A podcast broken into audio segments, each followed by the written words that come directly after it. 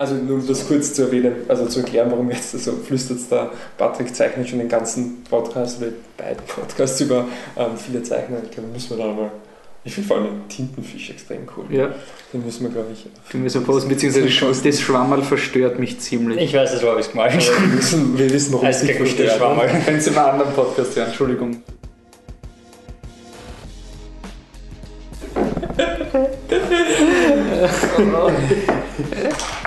Ah, wir starten glücklich und frisch und voll motiviert, ohne dass wir jetzt schon ein bisschen geschlaucht sind, in den 15. Podcast von flipthedrug.com.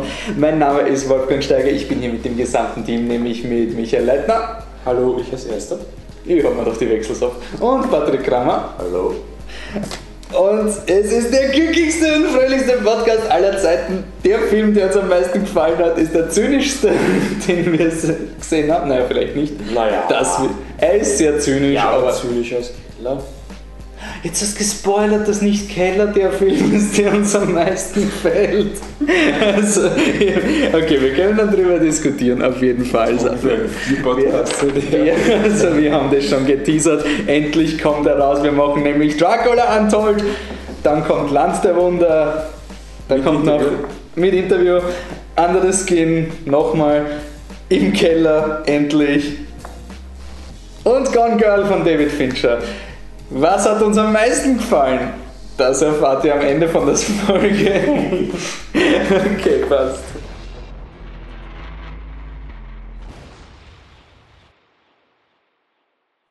Let's go. Jetzt aber wirklich, ohne Unterbrechung geht's weiter.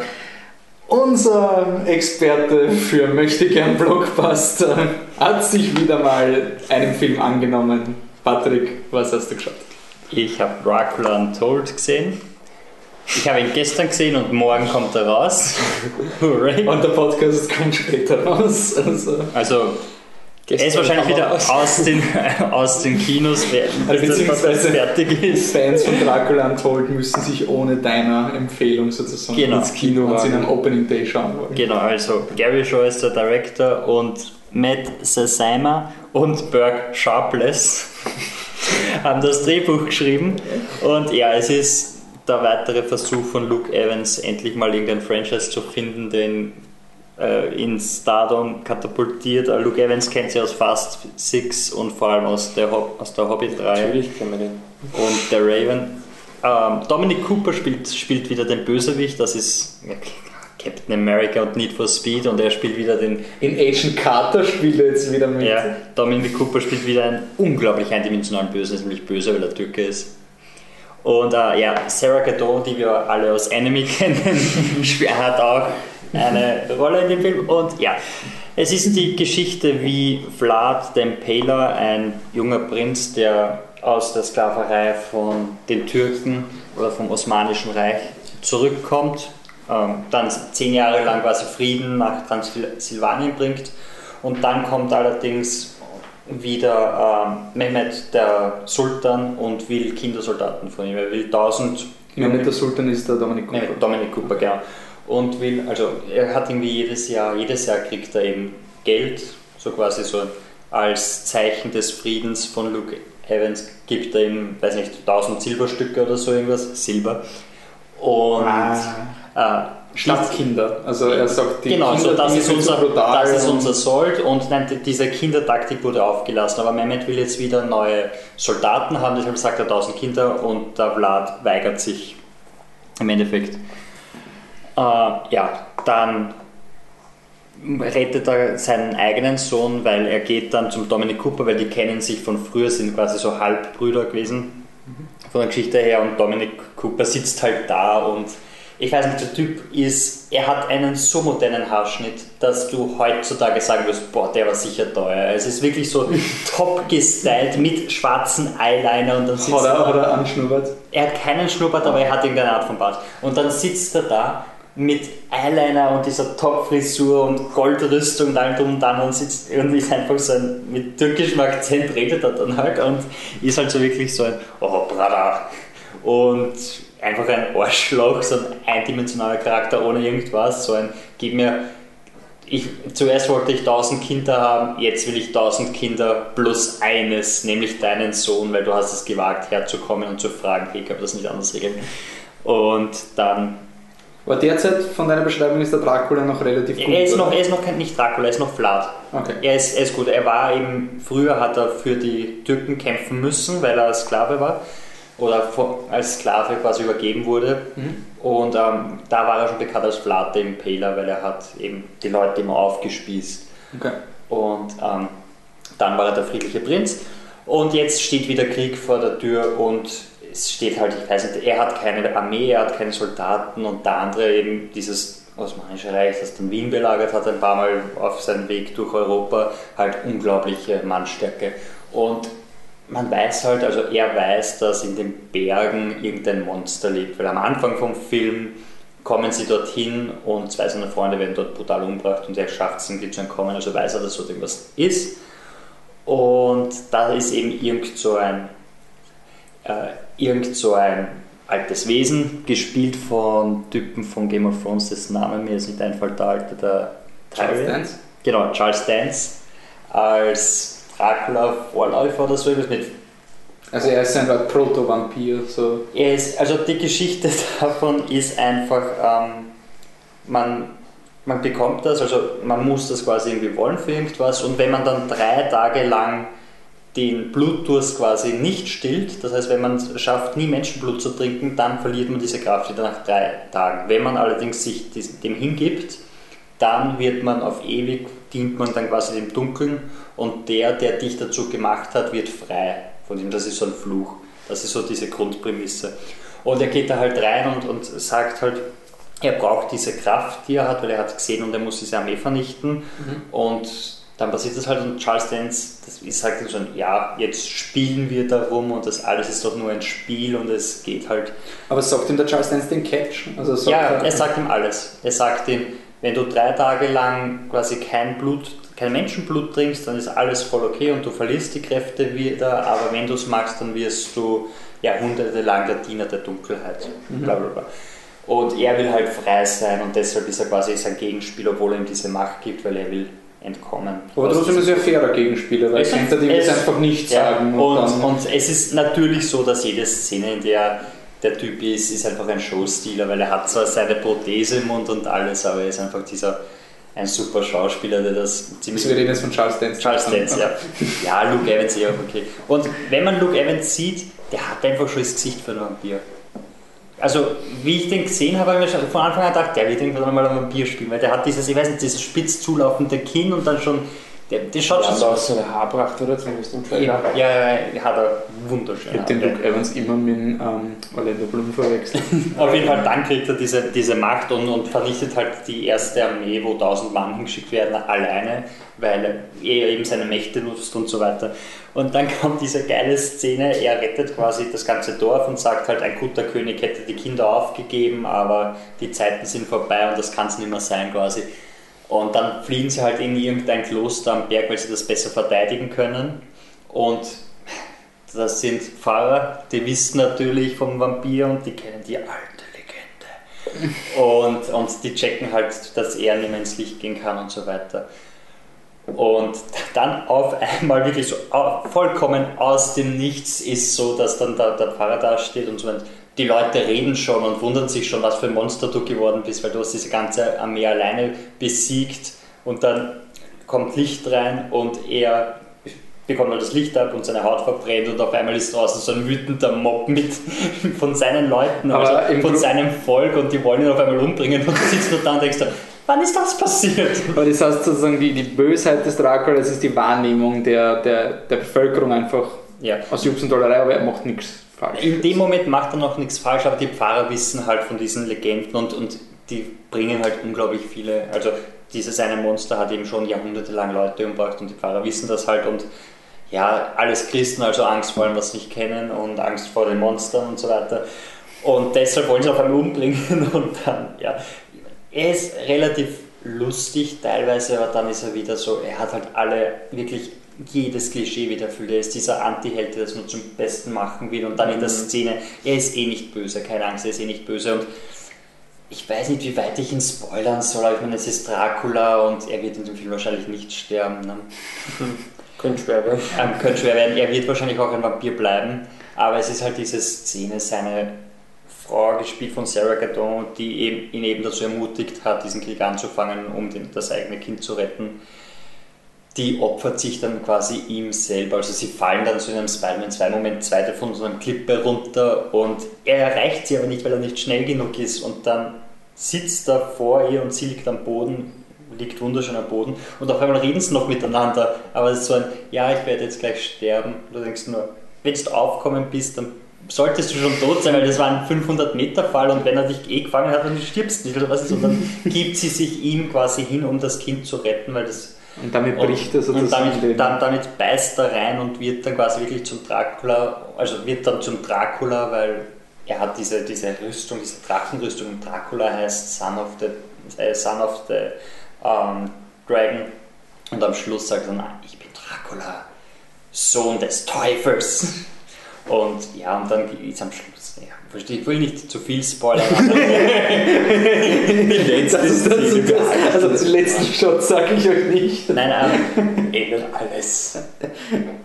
Ja, wurscht, auf jeden Fall. Ähm, ja, wirklich, weil da dann kommt auf einmal so eine metaphysische Ebene noch dazu zu allem und auf jeden Fall, ja, das Sache ist halt, du hast, wenn man den Trailer gesehen hat, gibt es eben diesen, diesen Kampf, wo diese, die, die Fledermäuse steuert. Das Ach so. kennt man, wo dann diese Floss von. Fledermäusen runterkommt und die Armee, ich weiß nicht genau, wie Fledermäuse das alles anrichten können, weil Fledermäuse schlagen als Das Faust sind die. Batman-Fledermäuse, Ja. die einfach Menschen niederfangen.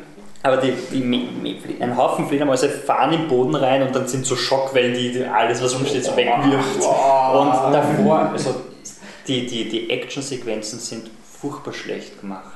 Das ist wie Batman Begins, die erste Kampfsequenz, wo er runterkommt und du siehst Also die ja, mit-. Nur dass bei Batman Begins hat er eben einen Sinn gehabt von, man weiß nicht genau, was es ist, bla bla bla, man sieht ihn nicht genau und danach kommt eben diese starke Szene, aber da ist es einfach nur, es wackelt alles, du erkennst nicht genau und dann haben sie so lächerliche Stilmittel wie er bringt im Zeitlupe einen um und dazwischen verwandelt er sich in einen Schwarm Fledermäuse, die weiterfliegen zum nächsten Gegner, dann wieder wieder zum Also Menschen. und- stylische ja, genau.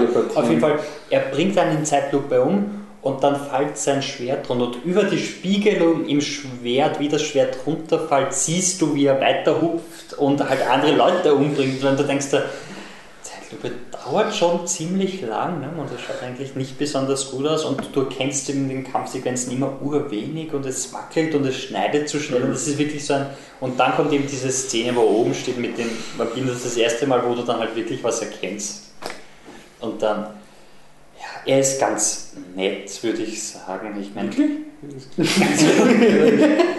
gesagt, ey, Ich meine, ganz nett im Sinne von, er ist keine Katastrophe, er ist ein Lauwarm und ich, ich versuche halt wirklich, ich meine, ich werde jetzt nicht Sachen wie blutleer erwähnen oder das ist ausgesaugt oder sonst diese ganzen Puns. Der einzige Pun ist eben, wie gesagt, das Drehbuch ist ziemlich sharpless, also vom Herrn Sharpless. Es ist halt wirklich alles. Apropos, Du kennst apropos alles, Drehbuch, ist das nicht relativ, ist das vielleicht besser, also weil laut meiner Freundin, endlich erwähnt. Ey, im ähm, vorigen Podcast haben wir deinen Freund nicht erwähnt. Ah, muss noch irgendwas rein. Sag Hallo Anna, dann schneiden wir es davor. Ähm, naja, aber angeblich relativ untrue to the source quasi, weil der Dracula ist doch quasi Eigentlich böse, beides. oder? Was, ja? Dracula ist doch eigentlich böse, weil böse. Oder habe ich das falsch verstanden? Ja, aber es gibt doch eine historische, diesen Vlad the Impaler, den, Ja. das ist Ja, eine das- das historisch ist- das- basierende Figur, die ziemlich scheiße war anscheinend. Also man, du heißt nicht Vlad the Impaler, indem du ein gerechter Es, König es, war, bist. ja. Ja. es war eben irgendein ein, ein Herrscher in Transsilvanien, der eben seine Feinde immer, immer die Köpfe Ja. aufgespießt hat, deshalb war er Vlad der Impaler. Da hat sich, sich eben daraus diese, diese Legende entwickelt. Also eigentlich sollte er böse sein, oder? Also, Ich meine, ist ja wurscht. es ist dieser. Es ist dieser. Es ist eh dieser. Bullshit, aber- Es ist dieser. Ja, ich meine, es ist dieser Take. Aber es ist sozusagen die Frage, wann du schon einen Film über Dracula machst, Ja. was darum geht, dass auch wenn er sozusagen jetzt der Anti-Held ist, musst du ja trotzdem die Legende von Dracula muss ja erklärt werden, warum er so dieses Arschloch Ja, ist. aber- also gerade wenn der, Ty- wenn der Tywin Lannister vorher schon dieses Viech war, warum erinnern wir nicht an ihn, sondern an den Dracula? Der muss anscheinend ziemlich shit gemacht haben, dass Ja, sein aber da so ist es eben. Es ist, deshalb dieses Untold, dieses Hate, das, was ihr noch nie gehört habt, er war eigentlich, er ist eh der Perfekte. Eh, das er, macht gar nicht gehört Ja, eh, das ist dieser King Arthur-Effekt, oder? Dieser, wir machen jetzt die, die Untold-Story, die gar nichts mit dem Rest vom Mhm. Original zu tun hat, oder ist es zu... Naja, ja, King Arthur war ja so, das ist, das ist so die Grundlage für die Artus-Sage, mehr oder weniger belegt, bla bla. Aber da ist es halt wirklich dieses, er ist eh super und ja, er rettet eh alle und er will eh nur das Beste und er gibt ihm, ihm Mhm. seine große, großer Fehler ist, dass er, dass er den bösen, weiß nicht, Nazi-Typen, der alles beherrschen will, gibt er keine Kindersoldaten. Das ist der große Fehler von ihm und dann Das ist ja fast schon ein Jason Statham-Motivation. ja, und dann nimmt er halt das Böse auf sich und er wird es eh schaffen, aber dann wird er halt doch zu dem und ja, oder er ist trotzdem der Gute und das ist halt wahrscheinlich die Idee, dass er weitermacht, aber wenn man einen bösen Charakter nimmt, dann kann er auch mal was Böses machen, finde ich. Und ich hätte es auch okay gefunden, wenn ein ganzen Film über versucht, das Gute zu machen und es am Schluss dann nicht schafft und böse wird. Wie gesagt, äh, es ist nicht so, dass du da so ein Dreck und, und verschwind oder was. Ich habe mir gedacht, vielleicht ein Recommendable, aber nein. Es ist kein Recommendable, es ist ein Lauwarm und ich meine, I Frankenstein war schlimmer. Nein, nein. Speaking of Lava, wollte ich nur sagen. also I Frankenstein war schlimmer. Kommt aufs Poster. Patrick Kramer, I Frankenstein war schlimmer. Das klingt so ein bisschen der Charakterclip, das also wäre aus dem Guardians of the Galaxy Universum. Ja, So, ich meine, ich, mein, eh ich habe ja gut. danach, ich hab ja danach den eh gut. Universal-Typen auf so einen, so einen Zettel schreiben, das ist was gut und was schlecht, und ich habe halt draufgeschrieben, Luke Evans hat endlich ein Franchise gefunden. Von dem her, ja. Achso, das wird weitergehen. Ah, Ich glaube, es, ist- es muss der Anfang von irgendwas sein. So wie es endet, das war sicher nicht. Aber wird, das Goldener erfolgreich Kompass sein? war auch der Anfang von nix. Wird der Film erfolgreich sein? Ich weiß nicht. Er wird, ich, ich weiß nicht, wie viel Budget der, der gehabt hat, aber er wird sicher ein paar. Es ist dieser dumme Pseudo-Blockbuster, wie gesagt. Genauso wie, ich meine, Teenage Mutant Ninja Turtles ist immer noch in die Top 10 da drüben in Ja, oder zum Beispiel Maleficent ist ja auch diese Zwischenkategorie. erfolgreich. Und dann war er extrem erfolgreich. Also der ist vom, vom ich meine, er hat Angelina Jolie, aber im Prinzip ist ja auch so ein, und Disney, aber es ist auch nicht so ein Riesen-Blockbuster. Ja, aber ich glaube, ich glaub. Maleficent hat, hat eben dieses, ähm, diese Kindersage, die wirklich jeder kann. Und, und, Ja, und die schon, Idee von, da kann man, so- da kann man sicher- Nein, aber da kann man sicher die Kinder mitnehmen, sie zu anschauen. Deshalb hat das viel Geld gemacht, während der, glaube ich, eher nicht. Aber er könnte in diese, diese Resident Evil Er ähm, sowas Underworld. rein. Ja, ja es ist, es ist, macht, macht das Geld, was er braucht. er ist, in dem, er ist, ist halt wirklich genau in diesem Stil von allem und ja, ich, wenn der. Also würdest du Dracula Again Untold eine Chance geben? Also wenn der zweite Teil kommt? wie gesagt, mir war nicht langweilig im Kino von dem her. Aber es ist immer ein schlechtes. Es ist auch nicht langweilig. immer ein schlechtes Zeichen, wenn du, wenn du da sitzt und die ganze Zeit denkst, ist der Film jetzt eigentlich gut oder scheiße? Also wenn du nicht im Film drinnen bist, aber drüber denkst, ob, ob das was ist, was du da siehst. Und das ist. Wir wollen ja nichts spoilern, weil wir erst am Ende sagen, wie Filme sind eigentlich. Also scheiße, dass wir das bei dem schon nicht gemacht haben. Machen wir das jetzt? Ich glaube, das kann man nicht. Das kann man nicht machen, aber ich habe gerade, glaube ich, ein paar Überleitungen zum nächsten ein Film. paar Überleitungen Ja, geliefert. das ist ja eigentlich mein Film, oder? Theoretisch. Ja, und es geht um Land der Wunder.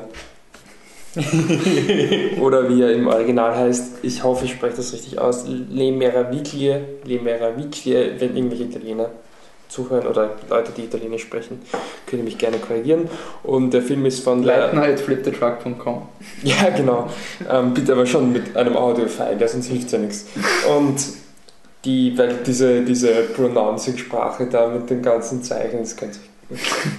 Oder Lautsprache, Lautsprache wäre auch gut. Ja, Oder, oder diese, diese englische. U-Bahn-Sprache. Habt ihr das gesehen, den U-Bahn-Plan von Wien für Engländer, wo sie englische Wörter nehmen, Ja, damit das sie. Heiligenstadt und sowas, so Hi und solche Dinge. Ah, das okay. So geht's auch, also mit englischen Wörtern. Ähm, ja, und der ist jedenfalls von der Regisseurin Alicia Rohrwacher, die auch eine Italienerin ist, logischerweise. Und wir haben ein Interview mit ihr geführt. Da vielen Dank an Filmladen, vielen Dank auch dafür, dass wir und da auch die Möglichkeit äh, bekommen haben, den Film zu sehen, was nicht ganz einfach war. Ja, das ist alles wir extrem unkompliziert irgendwie. Ja, also wir haben die Presseverfahren verpasst und äh, also hatten keine Zeit, äh, keine Möglichkeit, die zu besuchen und, dann und dachten eigentlich, das Interview wäre damit gegessen und dann habe ich schon mal kurz geschrieben und dann war das Screen im Endeffekt schon im Postkasten. Also es war echt sehr unkompliziert und danke dafür. Und jetzt kommt das Interview, in dem ja ein bisschen auch äh, erklärt wird, worum es in dem Film geht, was der Plot ist, aber ich glaube, das werden wir dann nach dem Interview mal kurz erklären. Okay. Okay, we're sitting here in the um, 25 Hours Hotel with um, director Alice uh, Wa- Wacha. I hope I pronounced it correctly. I, I mean, you are the German speaking one, so. okay, all right. Um, as, an introduc- as an introduction, could you explain us what the movie is about? Uh, it's a um, political homemade fairy tale. Okay. And uh, it's a fairy tale because it's the summer of four little sisters. And it's homemade because it's really a homemade film. And it's political because it's uh, asking to the people, to the audience, to think with their head. That is something not so common at this time. Okay. Um, it's also about uh, you said it's about um, four sisters and they're working on a on a bee It's honey a farm. beekeeper family Yeah. in the countryside in Italy, and uh, during this summer, a lot of things, uh, a, a lot of little things happen and change the, I don't know, the balance in the Mhm. family. Uh, this family is like uh, a tribe, and uh, the but something happened that make this tribe tribe no, uh, go into a little uh, crazy. Okay. Um, when we were watching the movie, um, we saw that there were many. Um, it seemed to us that there are many themes of um, uh, responsibility. Um, was this like a conscious theme of the responsibility in the movie, or? Yes, of course. Uh, was uh, it's, I, I, I, maybe I didn't uh, told you that I don't speak English, so I'm trying. But uh, I hope uh, you will not judge. No, no, uh, no, no. just. uh, As long as I'm- you don't judge us when we try to pronounce the I'm Italian just trying to speak this fucking English to talk with you because I want to tell you something, but I'm not like it's not really the best language I know, and uh, so it's about responsibility, of course, because it's about how is to be the firstborn child, no, and um, in the in this tribe, in this family, there are some rules. What I, I think this movie is more a gentle way to destroy um, prototype of storytelling.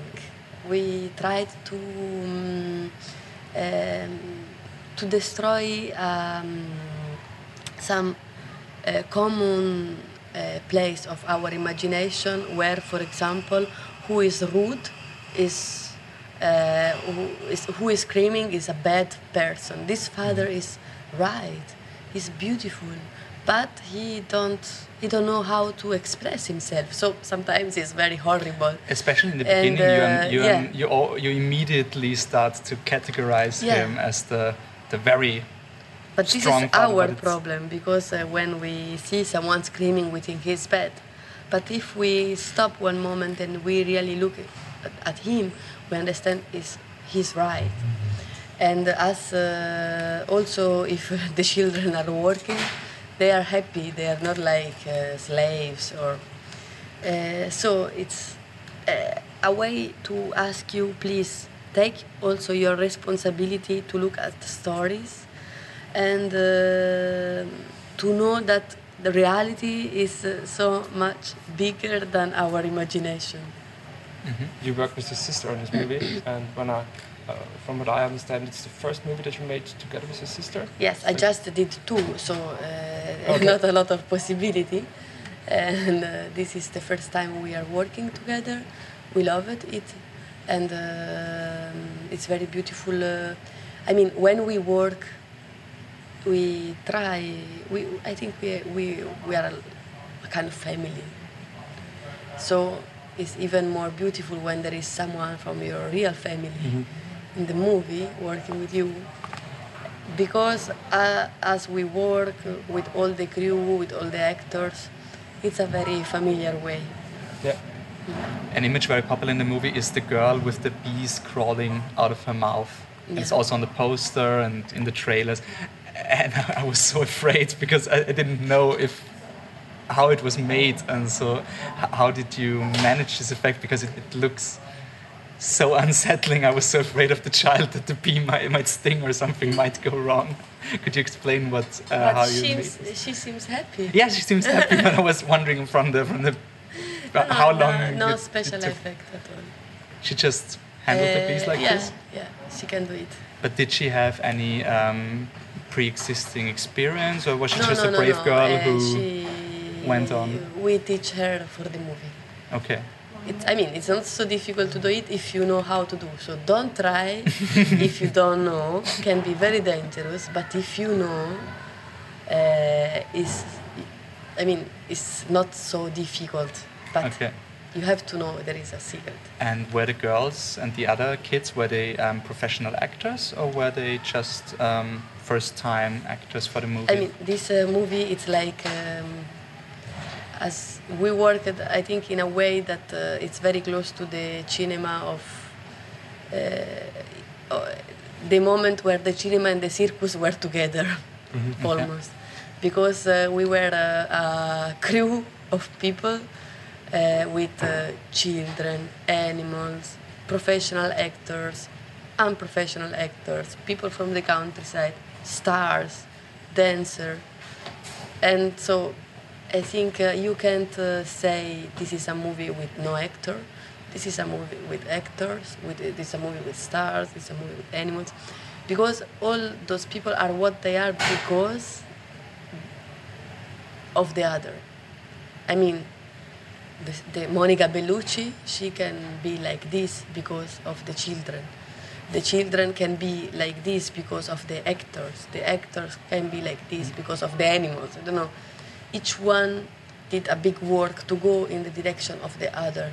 But of course, the children is. Uh, I never want to work with professional uh, actor children. I mean, Are they less can be- authentic or do you think they are less authentic or? I think it's a good experience to make when you're a child, to make once, because if if it, the crew is good and if the people are taking care of you, can be a really an experience that really can make you know about yourself a lot, but it's not uh, a work to do when you're a child. Mhm. Okay. Um, and another thing that we um, that we recognized is um, uh, we just saw the movie very recently, and we um, had two very different ideas of the movie going into it. So um, I, I saw the, the, the teaser trailer, the like one minute trailer, which is very very vague. Don't really know much about the plot. And um, he, he on the other side, he he wrote a, syn- a synopsis. And so I wanted to ask whether you you are making a movie with a target audience in mind, and um, how do you want people to uh, to see a movie? Do you want them to know anything before they look at? I mean, I I want to make a movie that uh, me and all the crew love. okay. uh, the movie that we want to see because we think we are not so special and if we like it there are some million of people as us Okay. uh, in the world Yeah. so i'm not thinking on someone else than me and the people that are close to me Okay. and they love it. but I think it's also um, why we are making this work. This is very important because I, I mean, uh, there is something that I can't uh, explain with words because, and I need uh, this work, the image, the, the cinema to, to not to understand, to, to, to express it. Mhm. I mean, if I didn't have this impossibility to explain myself, I prefer to write a book. It's uh, really more simple because to make a movie is uh, such a disaster. You know, you have to put together so many people and money, and um, people uh, have not to hate each other. So it's uh, like you years of your life, you became old. You know, you know for what? For ask ask you two hours of your time. Why? Uh, I think it's just because there is something that we can't uh, tell, and this uh, feeling, I think, is in this movie. One thing I wanted to mention, because I forgot it at the beginning, um, the movie was very successful in Cannes. It won the Grand Prix. Um, congratulations to that. And um, what are your next projects? What are you currently working on or thinking of? I'm thinking of um, another movie, but uh, I mean, I don't, I don't know how to tell you right now. But of course, I'm. Is it just in the early stages, or Yes, do you already yes. have a very specific idea? No, no. It's. Uh, I have specific idea, but uh, I didn't uh, write yet. so- Okay. Um, where do you start when you work uh, when you like working on a script? Where do you start? Do you start with with the message, the one you express, or do you start with the story or the message. I don't have any message for you. You have a message for me, maybe. this is why I need people to look at the movie because they explain me. It's like a big. Uh, no, they they can explain you. Anyway, I the the beginning in the beginning there is always a question, and I think the main question is. Uh, if the humans being are better alone or together. Okay. That's my big question. Uh, this, is, this is also the question that you that you ask yourself. when you And, start the other question is when people are together, they are one plus one plus one plus one, or they are many. Okay. Oh, okay. That is more difficult. Okay. What was that? and uh, oh, yeah, sorry, I didn't want like to this. interrupt you. No, no, no, no. I, I mean, uh, and then I make research about something. I go, I meet people, blah blah blah. Um, did you also research a lot about um, beekeeping for this movie? Because it No, all looked extremely thought through. No, and beekeeping all- is something that I know very good because I had some bees. Uh, I mean, I have some bees, Okay. so I know. So this was all familiar to you from Yes, what, what the I mean. I choose the bees because it's uh, an animal that I know very Okay. good because of personal reason, and uh, because um, also it's an animal that for me it's like the essence of uh, cinema. you know, there is something in the flower that is very poor, very beautiful, wonderful, the nectar, but can uh, be will be destroyed in a few days or in a few moments. And uh, the bees are taking this and are changing to something that uh, is never can be destroyed. Let's say maybe to end that the best things for me of the bees that mm, you know all the animals you can um, close in a cage and you can make a relation with this animal and uh, know them with the time and uh, ask them to do something that you want. What is the beautiful uh, things about uh, the, the bees is that they are really free. They will never be closed in a cage. They and they don't care about nothing. They just care about making honey and I mean, so it's very beautiful that there are humans that work with animals that are free. Yeah. That's very Okay. nice image. It is. Thank you very much for the interview. Thank you. Okay. So, also vielleicht noch, weil es in dem Interview nicht zu 100% rauskam, worum es in Land der Hunde eigentlich geht. Ähm, also es, es hat ja auch nicht jetzt, es ist kein, kein äh, sehr handlungsfokussierter Film. Und zwar geht es um eine, eine Familie, die am Land lebt und ähm, der Vater hat auch ganz offensichtlich deutsche Wurzeln, ist der Wolfgang, ähm, gespielt von Sam Lowick, auch da wieder, ich hoffe richtig. Und, aber ich würde sagen, der Schauspieler ist relativ sicher kein Deutscher, weil sein Deutsch war nicht so perfekt. Und äh, die, hat, sie haben vier Töchter, die wesentlichen davon sind die älteste, äh, Gelsomina, gespielt von Maria Alexandra Lungo, und die Marinella, gespielt von Ag- Agnese Graziani. Die Frau, es kommt im, im Interview kurz raus, die Frau von Wolfgang wird gespielt von Alba Rohrwacher, der Schwester von Alice, von der Regisseurin, die man auch, also die eine Schauspielerin, die ich kannte aus dem Film, und zwar aus Die Unendlichkeit der Primzahlen. Das war jetzt auch nicht so wirklich bekannter Film. Ja, und, aber ja, gut, aber sie spielt gut in dem Film, deswegen kann man es erwähnen. Obwohl, ja, egal. egal. Und ähm, die haben jedenfalls, äh, leben sie offensichtlich von äh, der Produktion von Honig und es gibt dann, also der Vater ist ein recht, äh, ja, aggressiver, zumindest subtil, also gewalttätig ist er ja nicht, aber sehr Aber aggressiv. sehr autoritär. sehr autoritär, sehr lauter äh, Typ und geht eben auch sehr streng mit seinen äh, Töchtern um. Wobei man da auch sagen muss, dass die Regisseurin ja von ihm offensichtlich im Interview rauskommt, ein viel positiveres Bild hat als wir eigentlich. Und die, es geht eben eigentlich hauptsächlich um die, um die Gelsomina, wie sie halt mit dieser äh, Aufgabe umgeht.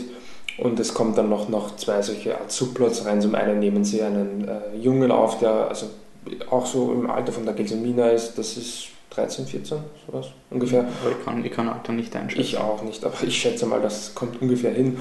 Und Ist ein deutscher Junge, oder? ist Also ein deutsch- deutscher deutsch-sprechender Junge, Junge. genau, und deswegen können sie mit ihm eigentlich nicht kommunizieren. Ich glaube, er redet auch im ganzen Film kein Wort. Und äh, sie müssen den halt irgendwie integrieren. Und die zweite, der zweite Subplot, der dann noch reinkommt, ist eine Art, eine Art Gewinnspiel, das eben das Fernsehen veranstaltet wird. Und da kommt die bekannteste Schauspielerin des Films, die jetzt noch gar nicht erwähnt, äh, Monica Bellucci, äh, ins Spiel, die dies, eben die Moderatorin dieser Show ist. Und da kann man dann so eine Art Talentshow, bei der man etwas gewinnen kann. Und da erklärt sich dann auch das Poster, ähm, wo man ja äh, ein Mädchen sieht, aus, des, aus deren Mund ähm, Bienen rauskommen. rauskommen. Ja, und das ist quasi der Trick, den sie vorführt. Ja, dann mal irgendwie so ähm, zum Film. Man jetzt wirklich mitgeht, dass halt der Plot sehr lose ist. Also das ist jetzt wirklich eher so ein Film, der halt, der ist halt da. Und dann ähm, passieren halt Dinge, aber es ist jetzt nicht so irgendwie eine klare Storyline, die jetzt dominant ist. Und das war auch im Endeffekt unterstützt jetzt durch das Interview mit der Regisseurin, die eigentlich ja, uns schon ein bisschen überrascht hat, ähm, obwohl sie sehr, sehr nett waren, so ich möchte das jetzt nicht negativ ähm, klingen lassen, dass sie eigentlich gemeint hat, sie kann den Film nicht immer wirklich zusammenfassen. Also es war also für sie offensichtlich auch eine sehr, also von der Story her sehr lose Arbeit.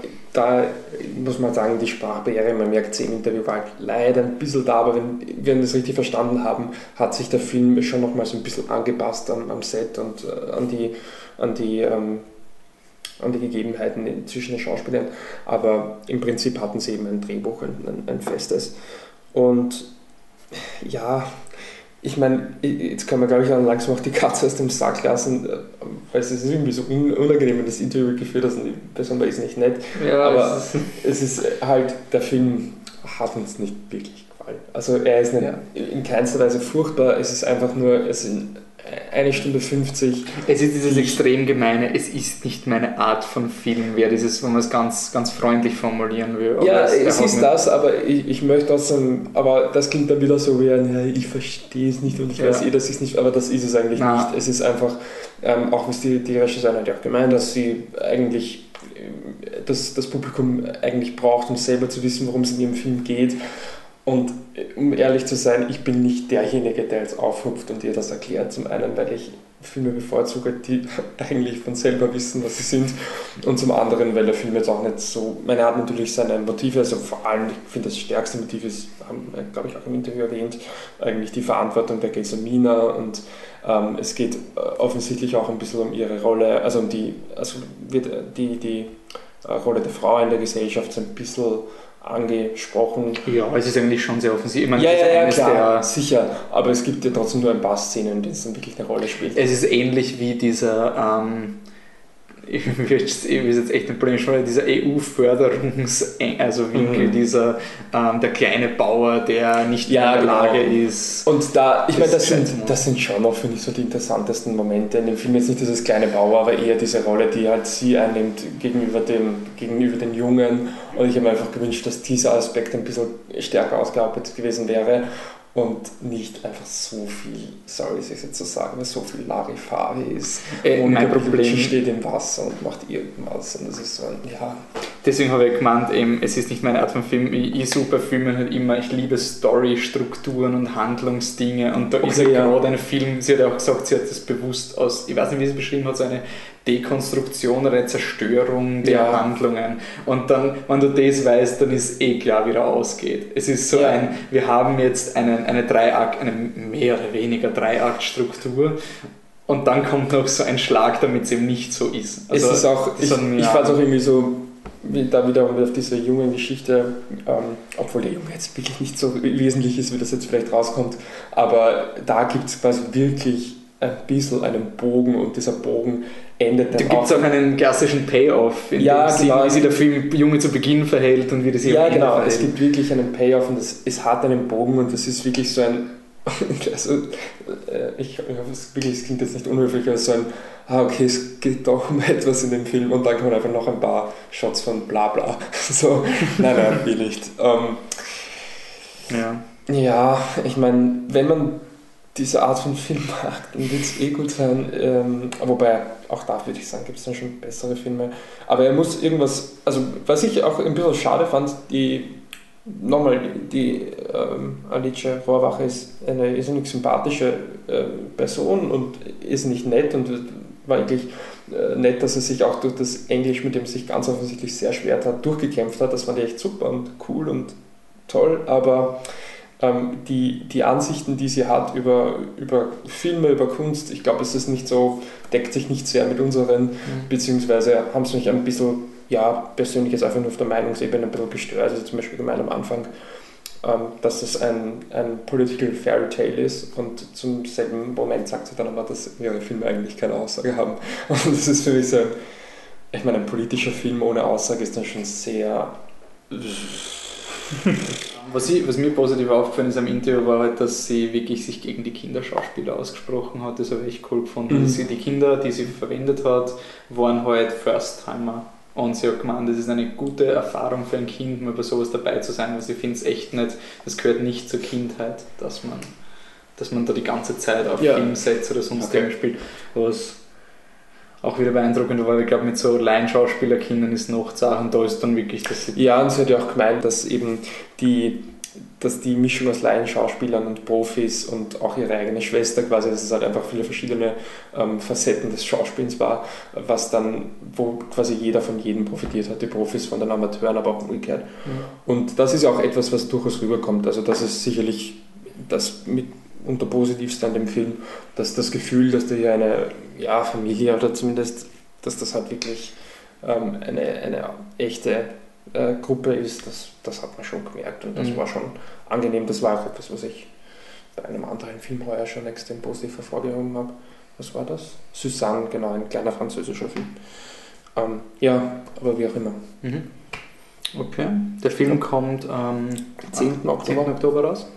Okay. Ähm, Jetzt, Also nächsten Freitag, also ich weiß nicht, wann der Podcast rauskommt, aber 10. Oktober bezieht sich jetzt immer, also die, die Daten, die wir sagen, beziehen sich ja immer auf den Freitag und ich glaube am Donnerstag laufen sie Ja. dann auch schon, aber richtig Genau. Start ist ja ist ein 10. Genau, Oktober, ja. der Freitag. Ah. zu einem Film, der jetzt schon im Kino ist, beziehungsweise jetzt doch ins österreichische Kino kommt. also, ja, genau. Also, bevor wir jetzt zum nächsten Kunstfilm kommen, schieben wir einen Mittelkunstfilm rein, Ja. sozusagen. Naja, Mittelkunst. Mittelkunst, Da können wir schon. Da Ist wir. ein Kunstfilm, haben wir, haben wir nur Kunstfilme plus Dracula? will- Totaler Kunst. Ich eher jetzt. Okay, ja, dann kommen wir zum nächsten Kunstfilm. Ähm, ist im Kino, wir haben bei unseren Top 10 des Halbjahres ausführlich darüber geredet, deshalb jetzt nur relativ wir haben einen kurz. Podcast dazu auch gehabt. Under the Skin von Jonathan Glazer, geschrieben wurde der Film, was mich immer wieder überrascht, von Walter Campbell und Michel Faber oder Michel Faber, keine Ahnung. Doch überrascht. Es wirkt für mich einfach immer so, als hätte Jonathan Also Glazer er nicht nur Regisseur, Film. sonst Ja. hätte er es auch dort noch geschrieben und Ja. das. Ähm, Im Endeffekt, Scarlett Johansson spielt alleinig eigentlich ein Wesen, das Und ich will dich jetzt nicht bloßstellen, sorry, weil wir natürlich jetzt den Autor nicht wissen, was passiert theoretisch ganz los auf einem Buch. ja, Oh gut, wurscht. Und nur ganz kurz, nein, das will ich wirklich erwähnen, weil wir, sorry, aber weil der, der Film ja doch sehr vage nur sich selbst erklärt und äh, im Buch ist es anscheinend um einiges, einiges deutlicher. Das ist vielleicht deswegen so ein kleiner Buchtipp, obwohl es keiner von uns gelesen hat. Okay, sorry. Ja, vielleicht auch deshalb, dass, dass dann doch alle Kritiken irgendwie relativ eindeutig meinen, was sie ist, ja. während zum Beispiel der eine Freund von Wolfi ganz anderer Meinung war. Ja. Sie Dieses, und ähm, ja, Scarlett Johansson ähm, zieht quasi durch die Gegend in Schottland, in Glasgow, glaube ich, und ähm, ähm, lockt Männer in einen komischen Raum, wo sie sie dann mehr oder weniger umbringt oder verarbeitet oder sonst irgendwas. Man weiß es nicht genau. Man, Sie Es gibt- werden es nie erfahren. es gibt, führt sie quasi ja, es in es schwarzen gehen, genau, Okay. ja, genau.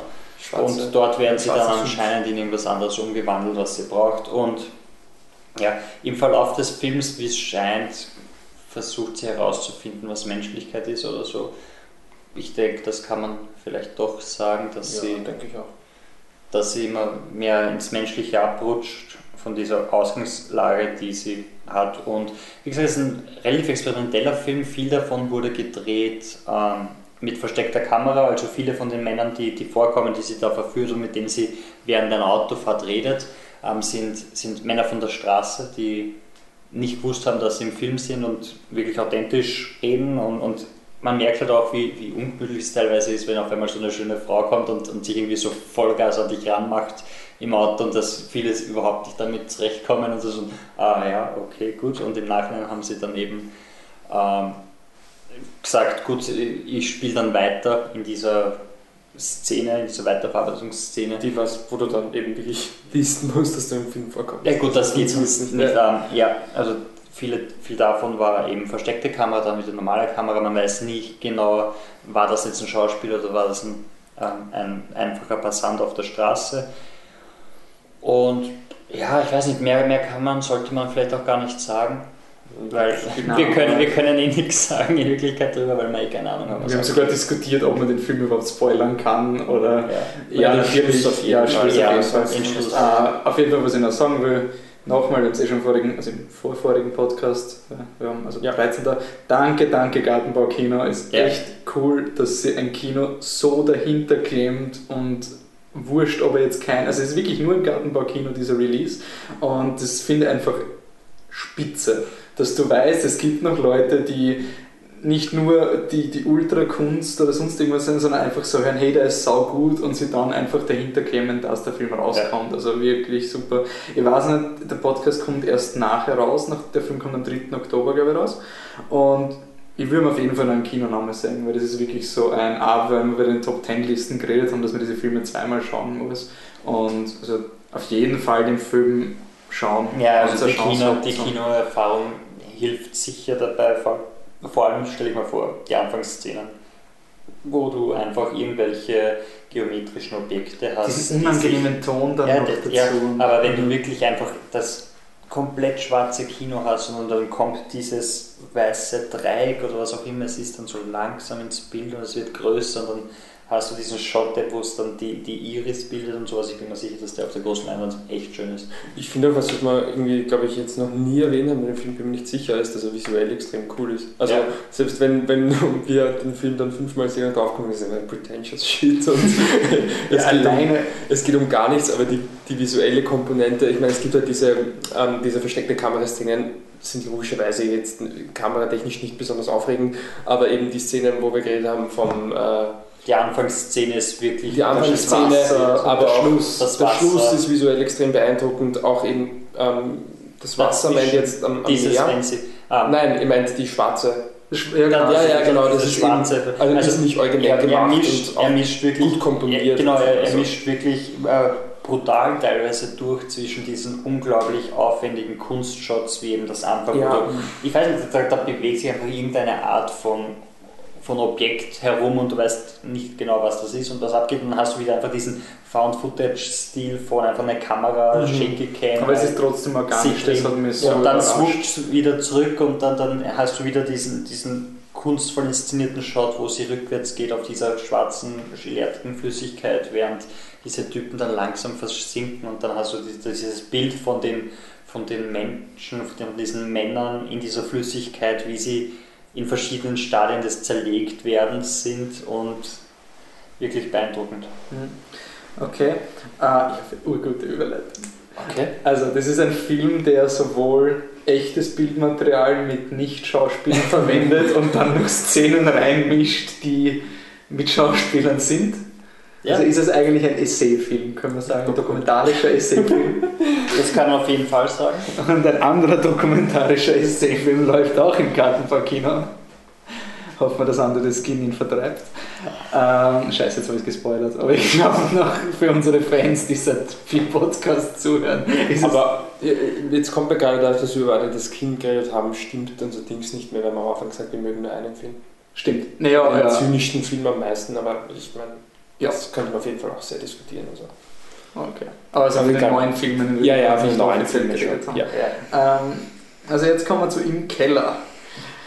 Von Ulrich Seidel. Ulrich Seidel, der hat Filme gemacht wie Import, Export, Hundstage, Paradies, Liebe, Glaube, Hoffnung. Dann noch irgendeine Doku über Zeitungsverkäufer. Ist es auch von ihm? Die ist auch von ihm, ja. Mhm. Okay. Na dann. Ja, auf jeden Fall einer der großen österreichischen Filmemacher. Naja, der, Der anerkanntesten, sagt man. Anerkanntesten, ja. Anerkanntesten. Man kennt seinen Namen, immerhin. Ja. Im Vergleich zu Also, vielen anderen. man muss sagen, unsere Ratingskala geht ja von exzellent, sehr gut, lauwarm, äh, aber empfehlenswert, lauwarm, furchtbar. Und ich bin dann, wie ich den Artikel für im Keller geschrieben habe, bin ich so, wir haben ja immer diese Tags für jeden Film mit den Reviews. Und dann habe ich mir gedacht, jetzt bin ich aber neugierig und habe dieses Tag Terrible eingegeben, wo nur die schlechten Filme, das war wirklich so Transformers 4 und im Keller. das war jetzt ein, Spätestens jetzt ist gespoilert. ja, jetzt, also Jetzt ist draußen. ich glaube, der Film hat niemandem von uns gefallen. Wobei ich sagen muss, es gibt ja, ihr habt so ein Sonderrating bei Transformers 4. Genau, also Mit eigentlich. dem, mit dem, er ist quasi, was war das? Er ist Nicht ganz so beleidigend wie Transformers 2. Ich Ja. habe weder Transformers 2 noch Transformers 4 gesehen, aber das ist der Film, der mich am meisten aufgeregt hat seit Movie 43. Heißt das so? Ja, Ja, also Okay, für, für mich wäre wirklich, also für mich persönlich, weil ich halt vielleicht auch nicht den Transformers-Vergleich habe, Ja. wäre das ein 0 von 5 Film, nicht 1 Ja. von 5. Aber egal. Äh, sti- Stimmt. Beim ja. Rating, ich glaube, ich komme gar nicht vor worum unter Anführungszeichen geht es? Es geht um, was Leute im Keller machen. Das Manchmal ist die Prämisse. Theoretisch sollte es alle Facetten des Kellerlebens Manche Poster sein. behaupten, es ist ein Dokumentarfilm. Ja, aber ich, ich muss ja wirklich anmerken, dieser Film macht es einem ja wirklich nicht leicht. Also er ist ja wirklich so bewusst vage, dass niemand weiß, ob es jetzt eine Doku ist oder... Es, es sollte, ich meine, zum Beispiel What We Do in the Shadows schreibt zu Beginn, die Crew trug zu Kruzifixe beim Filmen. Dann weißt du, ja, das ist eine echte Doku. Die weisen dich ja darauf hin. Und beim Keller ist es halt, es ist so banal, nein, nicht banal, ähm, es ist so offensichtlich unter Anführungszeichen echt mit Ja, Menschen, dass man halt einfach automatisch davon ausgeht, dass alles Menschen sind, die gefilmt wurden. Dass dann einige Szenen von Schauspielern nachgestellt wurden, wie zum Beispiel eine Frau, die in den Keller geht und eine extrem echt aussehende Puppe auspackt und so tut, als wäre sie ihr Kind. Und der Regisseur im Nachhinein sagt so, ja, sowas ähnliches gibt's und Mhm. ich habe das nachstellen lassen. Oder andere Berichte sagen... Obwohl haben- man mu- muss sagen, da, also er hat, ich meine, wir kommen später noch dazu, aber er hat echte Personen, denen er sagt, was sie machen müssen und hat da halt zusätzlich in dem einen Fall noch eine Schauspielerin am Set gehabt, die dann dasselbe gemacht hat und er entscheidet dann später, ob er die Schauspielerin nimmt oder die Laiendarstellerin, weil im Endeffekt sind es nur noch Laiendarsteller, weil diese Szenen sind komplett gestellt und entsprechen einfach nicht der Wahrheit. Oder, oder gezwungen einfach, also Ja. so ein bisschen, wir haben eh vorher schon drüber, es ist ein bisschen halt, mir regt es ein bisschen auf, weil ich finde, du hast oft das Gefühl, dass der Regisseur halt einfach wartet, bis sie die Blödheit machen und dann genau die Blödheit ähm, filmt. Ähm, stundenlang. der Michi und ich haben dann nachher geredet, wir haben ja den ähm, Sebastian Brameshuber Ja. interviewt für und in der Mitte da sind wir. Und der hat im Interview auch gesagt, ähm, dass es, da geht es um ähm, so eine Art, äh, eh, na, wie, hat- wie hat der Ort geheißen? In der Mitte wir. Ebensee. Ebensee. Da geht es halt um so Jugendliche und da hat der Regisseur gesagt, es hat einige Szenen gegeben, wo diese Jugendlichen Dinge gemacht haben, die nicht okay waren und die er dann nicht in den Film geben wollte, weil die sozusagen sehr extrem wären. Und ich habe beim Keller... Das, das wäre einfach zu despektierlich gewesen, die Person. Genau, und da hast du wirklich gemerkt, das ist ein, ein, ein Filmemacher, der halt das auch wirklich respektiert, der wirklich mit diesen Leuten auch umgeht und einen, einen respektablen Film macht, wo auch die Leute porträtiert werden. Und ich finde, bei Im Keller merkst du einfach, wie geschaut wird, dass man die schockierendsten, skandalösesten Dinge macht. Also zum Beispiel eine Frau wird, lässt sich schlagen und die wird dann in einer extrem demütigenden äh, SM-Pose, wo sie so gefesselt ist, gefilmt. Es und ist ist die einzige Person, wo man die Lebensgeschichte eigentlich kennt, aber auch nur, also wirklich detailliert kennt. Also die Ja, sind, ich glaube, und 5 oft Minuten. Monolog oder so. Und der Film dauert ja nur 80 Minuten. Nein, das stimmt nicht. Was? Nein, das sicher nicht. Er dauert.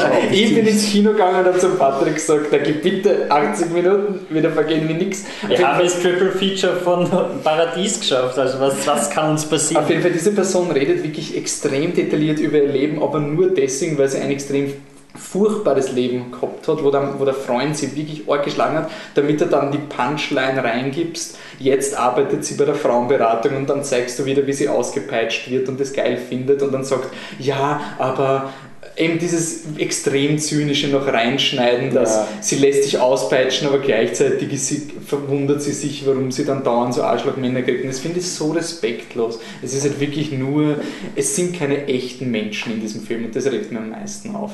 Mhm. Es ist es ist eine Vox-Dokumentation. Was man auch sagen muss, es scheint einfach, als würde Ulrich Seidel, als würde eine Skizze machen von irgendwas und das reicht ihm dann und er ist nie daran interessiert, irgendwie die Skizze zu einem echten Bild oder sonst irgendwas weiter zu verarbeiten. Und es ist einfach, er hat eben das, was machen Menschen im Keller? Boah, da kann ich sicher ur viel SM und, und Porno-Sachen zeigen und crazy shit. Und dann allerdings findet er irgendwas, was halt nicht in sein Konzept passt, aber er haut es trotzdem rein, Damit weil er er- schockiert. Es gibt die Szene von einem Ehepaar, wo er eben eine total unterwürfige Ehesklave.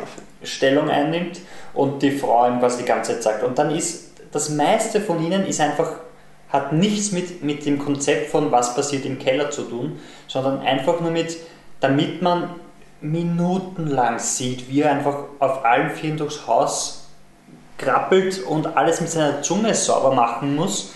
Damit er das reinhauen kann, scheißt er eigentlich auf sein eigenes Konzept, weil es ihm eh wurscht ist, weil es eh egal ist. Genauso mit Leute interviewen, damit man eine Backstory hat, damit man versuchen kann, diese Menschen zu verstehen. Macht er bei einer wegen dem Punchline, beziehungsweise die Ehefrau von diesem Ehesklaven, die wird auch interviewt, aber Aber die sagt dann nicht, warum sie so ist. Sie sagt immer das Gleiche. Sie sagt immer, sein Schwanz, sein Schwanz. Es ist immer die, es ist so ein redundanter Film. Also du erfährst nichts über diese Menschen. Also zum Beispiel, es gibt dann eine Szene, wo diese, wo diese Frau mit diesen Puppen, die halt auch in den Medien jetzt oft war, wo sie einfach mit diesen Puppen redet und dann geht sie ins Zimmer vom Ehemann, ins andere Kellerabteil, das dem Ehemann gehört anscheinend und sagt halt, darf er dahin, darf er dahin und man erfahrt nie irgendwas, ob er vielleicht gestorben ist oder ob, Ob sie überhaupt verheiratet verheiratet ist, ob es ihn Ja. überhaupt gibt. Und im Nachhinein stellt sich halt heraus, der Ulrich Seidel hat sie halt mehr oder weniger gezwungen, mit diesen Puppen irgendwie zu reden, als wären sie echt. Und man Gut, das kann schon sein. Das ist irgendwas da. Aber schau, ganz ehrlich, selbst wenn die Frau total echt ist und das macht, wen kümmert es, wenn ich eh nicht weiß, warum oder wie? Ja, oder also für mich, also und was ich auch nicht mag bei diesem Film ist, ich will, und okay, mir, vielleicht kann man mich dafür verurteilen, aber ich will jetzt wirklich keine wissenschaftliche These nach dem Film leben, äh, lesen, was jetzt wie wo passiert ist, welcher Mann echt ist, welcher Mann dort lebt, wann der Film mich schon mal generell nicht interessiert. Ja. Also ich würde es nicht bei jeder Szene checken müssen, war er da vor Ort, ist das ein Schauspieler, haben die Leute den gekannt oder es gibt gewisse Dinge bei Dokus, auf die ich mich auch einlassen will und wenn der Typ das so darstellt, dann will ich ihm auch als dokumentarischer, oder er ist ja kein Dokument, aber als Filmemacher will ich ihm auch ja ein bisschen eine Glaubwürdigkeit zusprechen, dass ich ihm mal vertraue, dass er mir da etwas zeigt. Und ich will nicht bei jeder Szene, wenn ich sage, ich finde das schlecht und dann hört man, ja, aber das ist ja nachgestellt und deswegen ist dieses Argument stimmt, also ist, kritisierst du etwas, das nicht stimmt und kennst dich nicht aus. Das regt mich bei diesem Film so auf, dass er einfach sowieso nicht weiß, was er ist oder bewusst nicht. Und sagt, was, was, was ist. auch noch so Mhm. nervig ist, der Ulrich Seidel erwartet immer auf diesen Punkt, wo es dann merkwürdig wird. Also der Film dauert nur 80 Minuten und trotzdem ist sicher ein Drittel davon einfach nur Shots von Menschen, die vor irgendwas stehen, ewig lang. Damit man halt auch andere Keller drin hat. Stehen halt zwei, zwei Menschen vor einer Eisenbahn oder vor irgendeiner Bar, die sie im Keller haben. Oder das sonst sind die irgendwas. fürchterliche Waschmaschinen-Szenen. Ja. Oder die Waschmaschinen-Szene, Die ja. alle nicht wichtig sind. Die ist eh wurscht. Aber du filmst diese Leute und sagst, du posierst daneben und dann lässt du die Kamera so lange drauf, bis es ihnen unangenehm wird. Dieses Posier für ein Foto und am Anfang stehst und lächelst halt und nach ein paar Sekunden denkst, denkst du immer noch, immer noch und das Lächeln verschwindet dann zu einer Grimasse und so weiter. Genau das macht er immer. Und was, wie gesagt, ich bin rausgekommen vom Film, ich habe es eh schon öfter gesagt, aber der Film wäre interessant, einfach nur als Bilderfolge in einer Galerie. Du hast eben diese Leute in verschiedenen, da kannst du dann genauso diese Fotos machen. Aber es ist trotzdem dann auch. es ist, sehr nicht, schloss. es ist, es ist Bla, bla, nichts sagen, bla, aber du kannst wenigstens durchgehen. Du Aber es sind vielleicht ein paar okay Fotos dabei. Genau, ein, weil die, die, die Fotos, die Bilder sind ja interessant. Es ist ja cinematisch gemacht, teilweise, ja. Also, wenn er es inszeniert, schaut es ja interessant aus, wenn der, ja, wenn der Mann vor, Manchmal. vor, seiner Galerie von Nazi-Bildern steht oder sowas. Ja, gut. Das Ja, ja, eh. Oder, ich meine, ganz am Anfang ist, ist diese, diese Anaconda oder diese Python, die, die auf die weiße Maus. Ja, wurscht, aber warte, ähm, auf diese weiße Maus, du denkst, das ist zumindest mal ein schönes Bild. Sowas. Du denkst also, das Ernsthaft? Bild ist, naja, nicht, nicht schön, aber, aber interessant und, und gut inszeniert. Und du denkst halt, im Hintergrund ist das Fenster, da kommt das Licht rein, du hast diese komische grüne Wand, davor diese gelbe Schlange. Du Also, wenn es einfach vom. so, es ist zumindest, ja genau, es ist zumindest was dabei dacht. Ja, ja. Und das einfach in einer.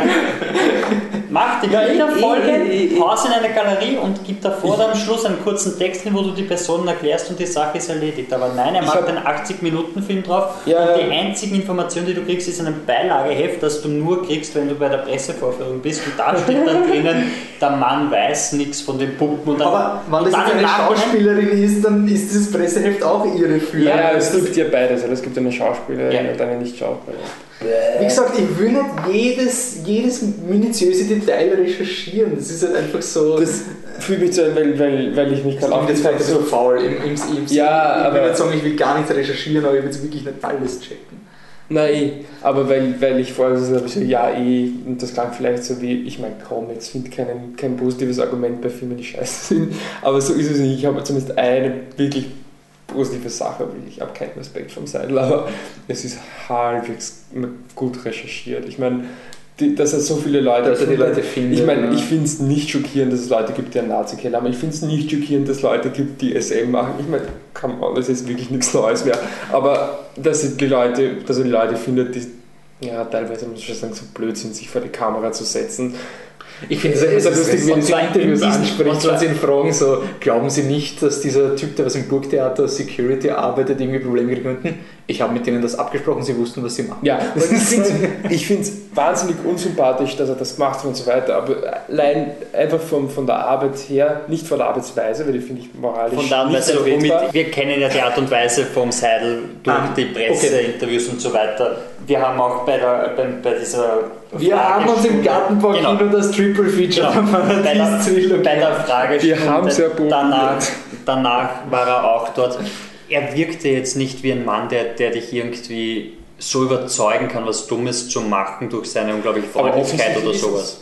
Ja, Es sagen ja die Leute, es- ich meine, ich weiß jetzt, mich wundert, egal, jetzt gibt es natürlich die ganzen Streitereien wegen dieser, wegen dieser Politgeschichte, die da jetzt eh schon jeder gehört hat und die ausgerutscht ist und die den Film nicht rechtfertigt. aber da gibt es jetzt doch einige Streitereien, aber ich denke mal, das hat halt jetzt auch einfach wirklich reale, total, ähm, also echte Konsequenzen.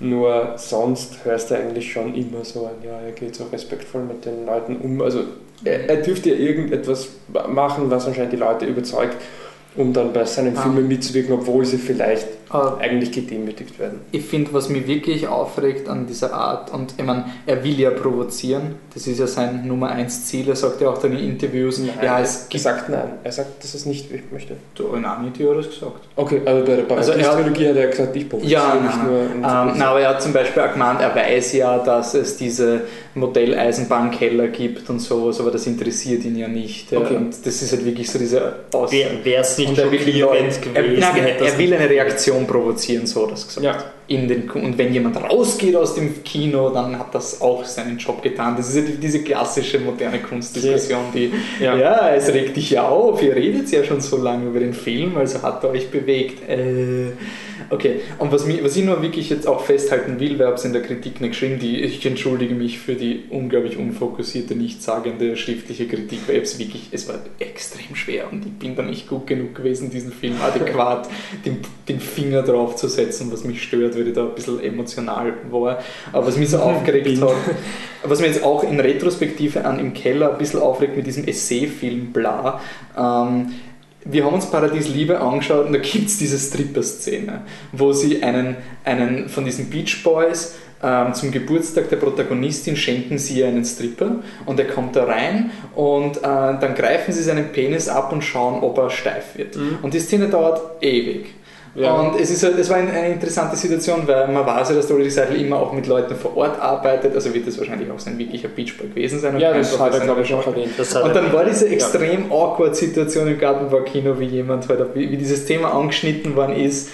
Ich, ich sage jetzt überspitzt so, hat, haben wir, also ist einem Prostituierten Geld gegeben worden dafür, dass er sich vor einer Kamera auszieht und sich den Penis abgreifen lässt. Ich meine, ob man ihn jetzt bezahlt für Sex oder ob man ihn bezahlt, um ihn sexuell zu filmen, das ist für mich das einfach, das ist für mich diese Grenze, wo halt einfach, ich weiß, es ist voll authentisch und viele Leute sehen das als Kunst an, aber für mich ist das extrem respektlos, weil dann soll man soll man diesen Typen dann nachher eine Chance auf ein Schauspielding geben oder sonst irgendwas, aber nicht sagen, ich weiß nicht, was er jetzt macht, aber, Ja, aber er war ein Schauspieler für diese eine Szene. Er hat jetzt die Frage dann auch so umformuliert, weil es war ja so, wie, ist man, wie geht man mit so etwas um, war die Frage mehr oder weniger. Er hat gesagt, er behandelt alle Menschen gleich, egal ob sie jetzt echte Schauspieler sind oder nicht. Und er ist da quasi so vorbeigetaucht. Aber die Frage war halt, haben sie gerade einen Menschen ausgenutzt für den Film, der nicht wusste, was da auf ihn zukommt, weil man Und merkt ja das, auch, er das habe ich in Paradies Liebe. Ich meine, ich finde, das ist sein bester Film, von denen die ich gesehen habe, weil er halt wirklich im Vergleich zu Im Keller etwas zeigt, was nicht so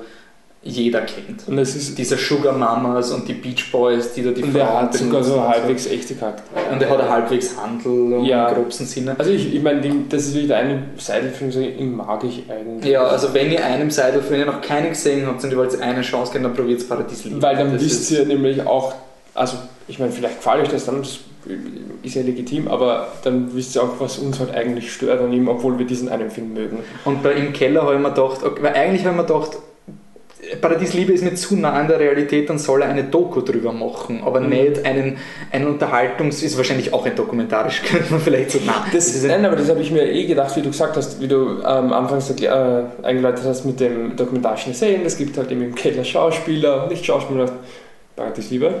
ja, eigentlich- also, und dann habe ich mir aber gedacht, egal. im Keller ist er urangenehm, weil jetzt bist du losgelöst von diesem extrem beunruhigenden, hat er gerade einen Prostituierten Geld dafür gegeben, weil du weißt, okay, diese Leute sind einfach Leute, die sich filmen lassen und dann, wenn dann sowas rauskommt und dann deevaluiert es den Sinn. Ich meine, die, die, die, dieser dokumentarische Ansatz von dem Keller erlaubt dem Ulrich Seidel jetzt noch mehr narrative Ele äh, noch weniger narrative Elemente zu Ja. verwenden. Also die Paradies-Trilogie, weil sie wirklich keine Trilogie in irgendeinem Sinn ist. Es sind drei Ja. Filme, wo Schauspieler im ersten Film in der gleichen Szene vorkommen und das war's. Ja, aber also, nein, es ist halt bei der, bei der Paradies oder bei seinen anderen Filmen ist es zumindest so, dass du von, du weißt, worauf du dich einlässt, du weißt, das ist jetzt ein Spielfilm, weil du hast da eindeutig aufgebaut Charaktere, du hast, du hast Schauspieler, die was verkörpern und wenn dir ein Film quasi vorgaukelt, sowas wie eine Doku zu sein und dann im Ja. Nachhinein zu sagen, ja, es ist ja keine Doku, ich meine, Entschuldigung, das ist genauso wie irgendein Dickbetrüger, ja. der da was fladert und dann danach sagt, ja, selber die Frage ist, ob er aus Doku vermarktet kommst. wurde oder ob es halt so vage war, dass der Ja, Großteil also ich- angenommen hat. Ich würde auch sagen, da muss man halt ein bisschen aufpassen. Also ich, ich meine, ich will Man muss Seidel jetzt nicht verteidigen, aber ich muss ein bisschen aufpassen, dass Ja. man halt weiß, ich meine, der Seidel macht trotz allem nicht die PR. Also. Ja, natürlich, aber Ich sag, da muss man halt auch er, hat den Film trotzdem, er hat den Film trotzdem geschnitten und, und es macht Klar. den Eindruck einer Ich weiß, Dokumentation. ich weiß, ja. Und wenn es im Nachhinein, Nein, wenn er es- dann es reicht und sagt, ja- oh, es ist keine Dokumentation. Aber eh, das, so für mich ist ja Ja. dieses bewusste einfach mal Informationen zurückhalten, weil du weißt, in welche Richtung es dann gehen will. Das kann ich, finde ich, kann man schon unterstellen, weil es, es hätte eine Titelkarte zu Beginn des Filmes gereicht. Mm, Einige ja, sind Schauspieler, einige nicht, aber weil wir das nicht zerstören wollen, sagen wir nicht, wer was ist. Das wäre, Ähm, das, ich meine, wäre Aber auch. ich glaube wiederum, dass der Effekt, den er halt erzielen will, dann schon wieder geschwächt ist. Aber wenn es am Ende vom Film vielleicht Ja, okay, oder irgendwas, aber Ja. einfach. Oder wenn man es einfach so macht, also da, der, der Film hat ja auch Premieren gehabt auf Filmfestivals und so weiter. Venedig, in, ja. in Venedig und in, in, nein, in Venedig, ja. Und da ist ja auch einfach jeder davon ausgegangen. Ich meine, da hast du ein Fest voller Kritiker, die sitzen und einfach, und in jeder Kritik ist nachgestanden, die, der Dokumentarfilm Ich glaube, es ist wirklich so ein. Ding, was sie einfach wiederholt hat und dann zu einem zu einer Tatsache. Ja, zum einen das und zum anderen, eh, wie sie auch schon gesagt hat, es sieht ja wirklich eins zu eins aus wie eine Doku. Also, ja. Aber vielleicht noch eins ganz kurz, weil wir haben, also ich weiß nicht, mit Patrick nicht geredet, habe, aber ich glaube, wir sind uns so ungefähr einig, dass die ersten 20, 25 Minuten von dem Film sind eigentlich lauwarm für uns. Also, so, Ja, ja, okay. und also Das ist ach Ulrich. Und ehrlich Aber, gesagt, es, ja, es ja. wäre mir lieber, wenn der Film lauwarm wäre. Ja, ich Es weiß, ich weiß. so aber dann nur, um da mal kurz nur da jetzt noch anzuschließen, ähm, weil jetzt kann man immer noch das Argument, ja, er provoziert halt und will dann auf was aufmerksam machen. Aber ganz ehrlich, das, auf das er aufmerksam machen will, eben dieses, ja, es gibt halt Sachen quasi im Keller, also Sachen, die die Leute verdrängen, verstecken vor der Öffentlichkeit, weil wir so, äh, weiß ich nicht, so, so, so kritisch oder zynisch oder was auch immer sind.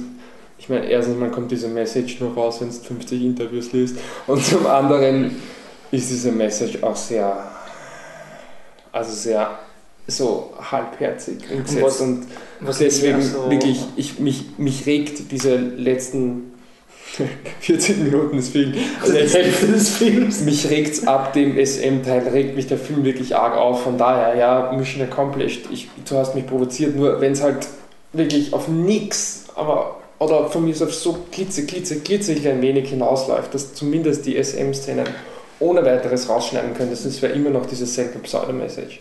Dann, Nein, was, was mir aufregt, und da kann man wieder sagen, ja, das ist ja abhängig vom Publikum, aber ich, ich unterstelle diesem Film eben diesen unglaublich zynischen, respektlosen Umgang mit Menschen, alleine durch die Porträtierung und die Rahmen, die Einrahmung der Charaktere. Und dieser Film, auch wenn es vielleicht nicht bewusst, er macht es bewusst, aber auch wenn er es so nicht bewusst macht, dass er eher nicht dafür verantwortlich ist, aber es ist so ein Film, wo Leute so wo man sich so ganz mit einem selbstzufriedenen Grinsen reinsetzt und die Leute auslacht. Also das habe ich in dem Screening, wo wir waren, da waren so viele also so Lachen und, so.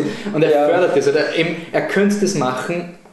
Äh, ich habe mir zum Beispiel jetzt vielleicht noch mehr gegen Seidel, ich habe mir jetzt ähm, Alltagsgeschichten vor ein paar Monaten angeschaut mit Elizabeth Day Spira. Und, ja, also ich, das ist lieb. ich, auf jeden Fall. Und Das da ist es ein respektvoll. ja, genau das würde ich meinen. Also das ist einfach qualitativer als im Keller, weil ich habe mir den Film angeschaut und also dieses Folge und da war so ein verrückter alter Mann, der nur Scheiße geredet hat. Und wir haben uns angeschaut, so, oh, schau mal, da geht's wieder deppert in das Film und der rennt herum und plötzlich redet dieser Mensch über die Vergangenheit und 42 Jahre meines Lebens, die sind plötzlich weg gewesen und du kommst plötzlich auf so Oh Mann, ich bin so ein schlechter Mensch, ich bin so ein schlechter Mensch und es Ja. tut mir so leid und das hätte im Keller machen können. Aber stattdessen Ja. bleibt er immer auf dieser Ebene. Ich meine, er macht es nicht, er provoziert es nicht direkt, Ja. aber er erlaubt das Lachen über die Gestörten. Und das finde ich so Und da will ich auch respektlos. noch mal kurz, ja, das mich auch etwas, was ich öfters eben, den, wir haben immer den Vergleich gezogen, äh, also privat mit den, ähm, mit solchen RTL-Dokus oder eben auch Pro7 und so, diese Dinge, wo du halt weißt, oder zum Beispiel auf ATV gibt es so eine, ähm, wie heißt denn das irgendwie, also diese Wiener Serie über die, diese Serie über Wiener Also im Subkulturen. Gemeindebau oder so. Also ja, genau, im Gemeindebau, ja. Und da hast du halt auch immer diese, also du weißt es eh, aber du merkst auch irgendwie so, mit Leute die sind dann vielleicht wirklich nicht besonders ja, intelligent, vielleicht auch im Filmfeld besoffen oder was auch immer. Und dann merkst du halt, wie sie schon, dass halt irgendwo im Hintergrund jemand mit Zehner wackelt und sagt, ja, mach halt einmal einen Blödsinn. Und ähm, ich, ich weiß von, von vielen Leuten, zum Beispiel meine Schwester sagt das mit, mit, mit ein bisschen Selbstzynismus auch, sie schaut sich zum Beispiel ist nicht gern so Austria's Jeremy's Next Topmodel und dieses Zeugs an, weil sie meint, sie fühlt sich so klug nachher. Und sie weiß, es ist nicht so wirklich toll, dass man sich das anschaut, nur um sich irgendwie klug zu fühlen und damit man die anderen irgendwie schlecht findet. Aber im Keller ist genau dasselbe, nur mit, der, mit, dem, mit dem Kunstargument, weswegen Ja. es okay ist. Es ist dasselbe, du schau, die Leute, die lachen, weil du über die geredet hast, die sind ja auch nur eh so selbstgefällige Leute, die halt einfach so, so viel dumme Leute. Es ist genau dasselbe, wenn ich mir irgend so eine RTL-Serie oder Teenager werden Mütter oder irgend sowas anschaue und dann, was glaube ich eh jeder irgendwie also moralisch total verwerflich und scheiße findet. Ähm, und äh, dann, was irgendwie so ein offenes Geheimnis ist, dass es einfach nicht okay ist, dass das gemacht wird, aber im Keller ist okay, das ist Kunst. Das ist genauso ganz- wie genau, die das Szenen, die gezeigt werden. Entweder ist es in Pornos, im Internet, die ich mir nicht anschaue, aber jetzt ist es plötzlich Kunst. Das ist Ja, ja, eh, aber ich meine, das ist eben so, weil die man Leute muss darüber sehen- lachen, das fand Ja, ich aber ja, so ja. ungut. Das ist total ungut, aber man muss ihm auch irgendeine Form von Intelligenz äh, zugestehen, dass er einfach immer es schafft. Also jetzt hat er wieder diese, diese, diese Nazi-Szene drinnen, mit der er jetzt dann in den Interviews halt sagt, er wollte das halt aufzeigen, dass Leute das so Er wollte und sowas. Ja, Also- ich meine, es ist absoluter Blödsinn, aber er hat jetzt die, wieder ein Mörderargument gefunden, das er in seinen Film reingehauen hat, mit dem er quasi jetzt alles so ein, ja, findest du nicht, dass das schlimm ist? Und wenn du was dagegen sagst, so, ja, aber das muss schon gezeigt werden. Ne? Das, das muss man schon muss schon gezeigt werden, aber es muss so gezeigt werden, dass sein Film dadurch Ja, besser wird. Er hat, ich meine, er hat diese Szene vor fünf Jahren oder sowas gedreht und er, es hätte schon vorher aufgeklärt werden können und dann kommt der Film raus, Und plötzlich. der das aufgeklärt hat, schon vor Jahren. ja. Das wäre die, ich mache das, um die Welt zu bessern. Aber wenn es zufälligerweise auf der Premiere vom Slash Film Festival die Pressemappe mit dem Foto in HD war überall. Und die wissen auch, wer diese Leute sind. Und dann kommt genau am Premierentag dieser Skandal. Es ist halt die aufklärende Ja. Komponente des Filmes ist für mich hinter der Marketingkomponente des Filmes. Vielleicht Ja. nur, ich meine, weiß nicht, was ich was sagen, das ist so ein, Ja. ein, ein Schlussbild, das irgendwie mir halt so hängen geblieben ist von dem Film, weil wir es auch drüber geredet haben, eben, ähm, ist die, dass du, du hast einen Artikel über diesen Nazi-Skandal und ähm, wenn wir eben geredet haben, jetzt fällt mir was ich sagen wollte, über den, Res- um den respektvollen Umgang mit deinem Thema quasi, mit den thematisierten Personen.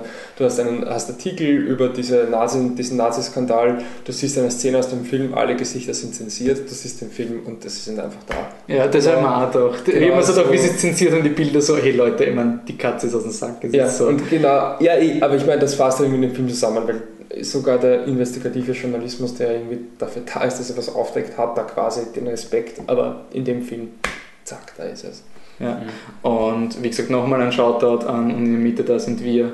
Ein Film, den man, glaube ich, wirklich unterschätzt. Also, ich meine, für das, was er ist, auf jeden Fall ein bisschen Ja, und na, und jeder, der meint, bei haben. im Keller, er trifft einen Nerv und zeigt was auf, das macht und in der Mitte da sind wir viel besser, viel respektabler, viel ehrlicher und interessanter. Mit viel mehr Message dahinter. Ja. Viel, du, du, also ich Und weiß trotzdem erlaubt noch so viel Raum zum Denken. Ja, also genau, er ist nicht ich nur ein. Pseudofilm, Ja, ja, sondern der Regisseur hat ja gesagt, er will, also es ist nur nicht, er will keinen polemischen, sonst Ja. Aber du merkst, er hat mal genug Arbeit investiert. Er hat ein Konzept, das präsentiert er, aber der Film ist mehr als das. Ja. Und wenn noch ein paar solche Filme rauskommen am Ende vom Jahr, ist in der Mitte, da sind wir dann wahrscheinlich die Naja, aber ich will das jetzt ohne Lachen sagen, weil der Film mir wirklich für mich persönlich auch gewachsen ist. Jetzt, Ja, ich meine, es ist blöd, wenn du sagst, der Film ist gewachsen durch einen anderen Film, den man furchtbar findet, aber es ist auch halt irgendwo ein das dokumentarische Essay-Film. Ich würde, ich weiß nicht, ich will dem Bram Super jetzt nicht da irgendein Wort in den Mund legen, aber so wie er über den Film erzählt hat, würde ich sagen, dass es ein Begriff ist, mit dem man sich wahrscheinlich auch einigermaßen identifizieren kann. Und wenn man das jetzt wirklich als eigenes Genre wahrnimmt, dann ist, und in der Mitte, da sind wir ja wirklich ein, für dieses Genre ein sehr, sehr guter Film.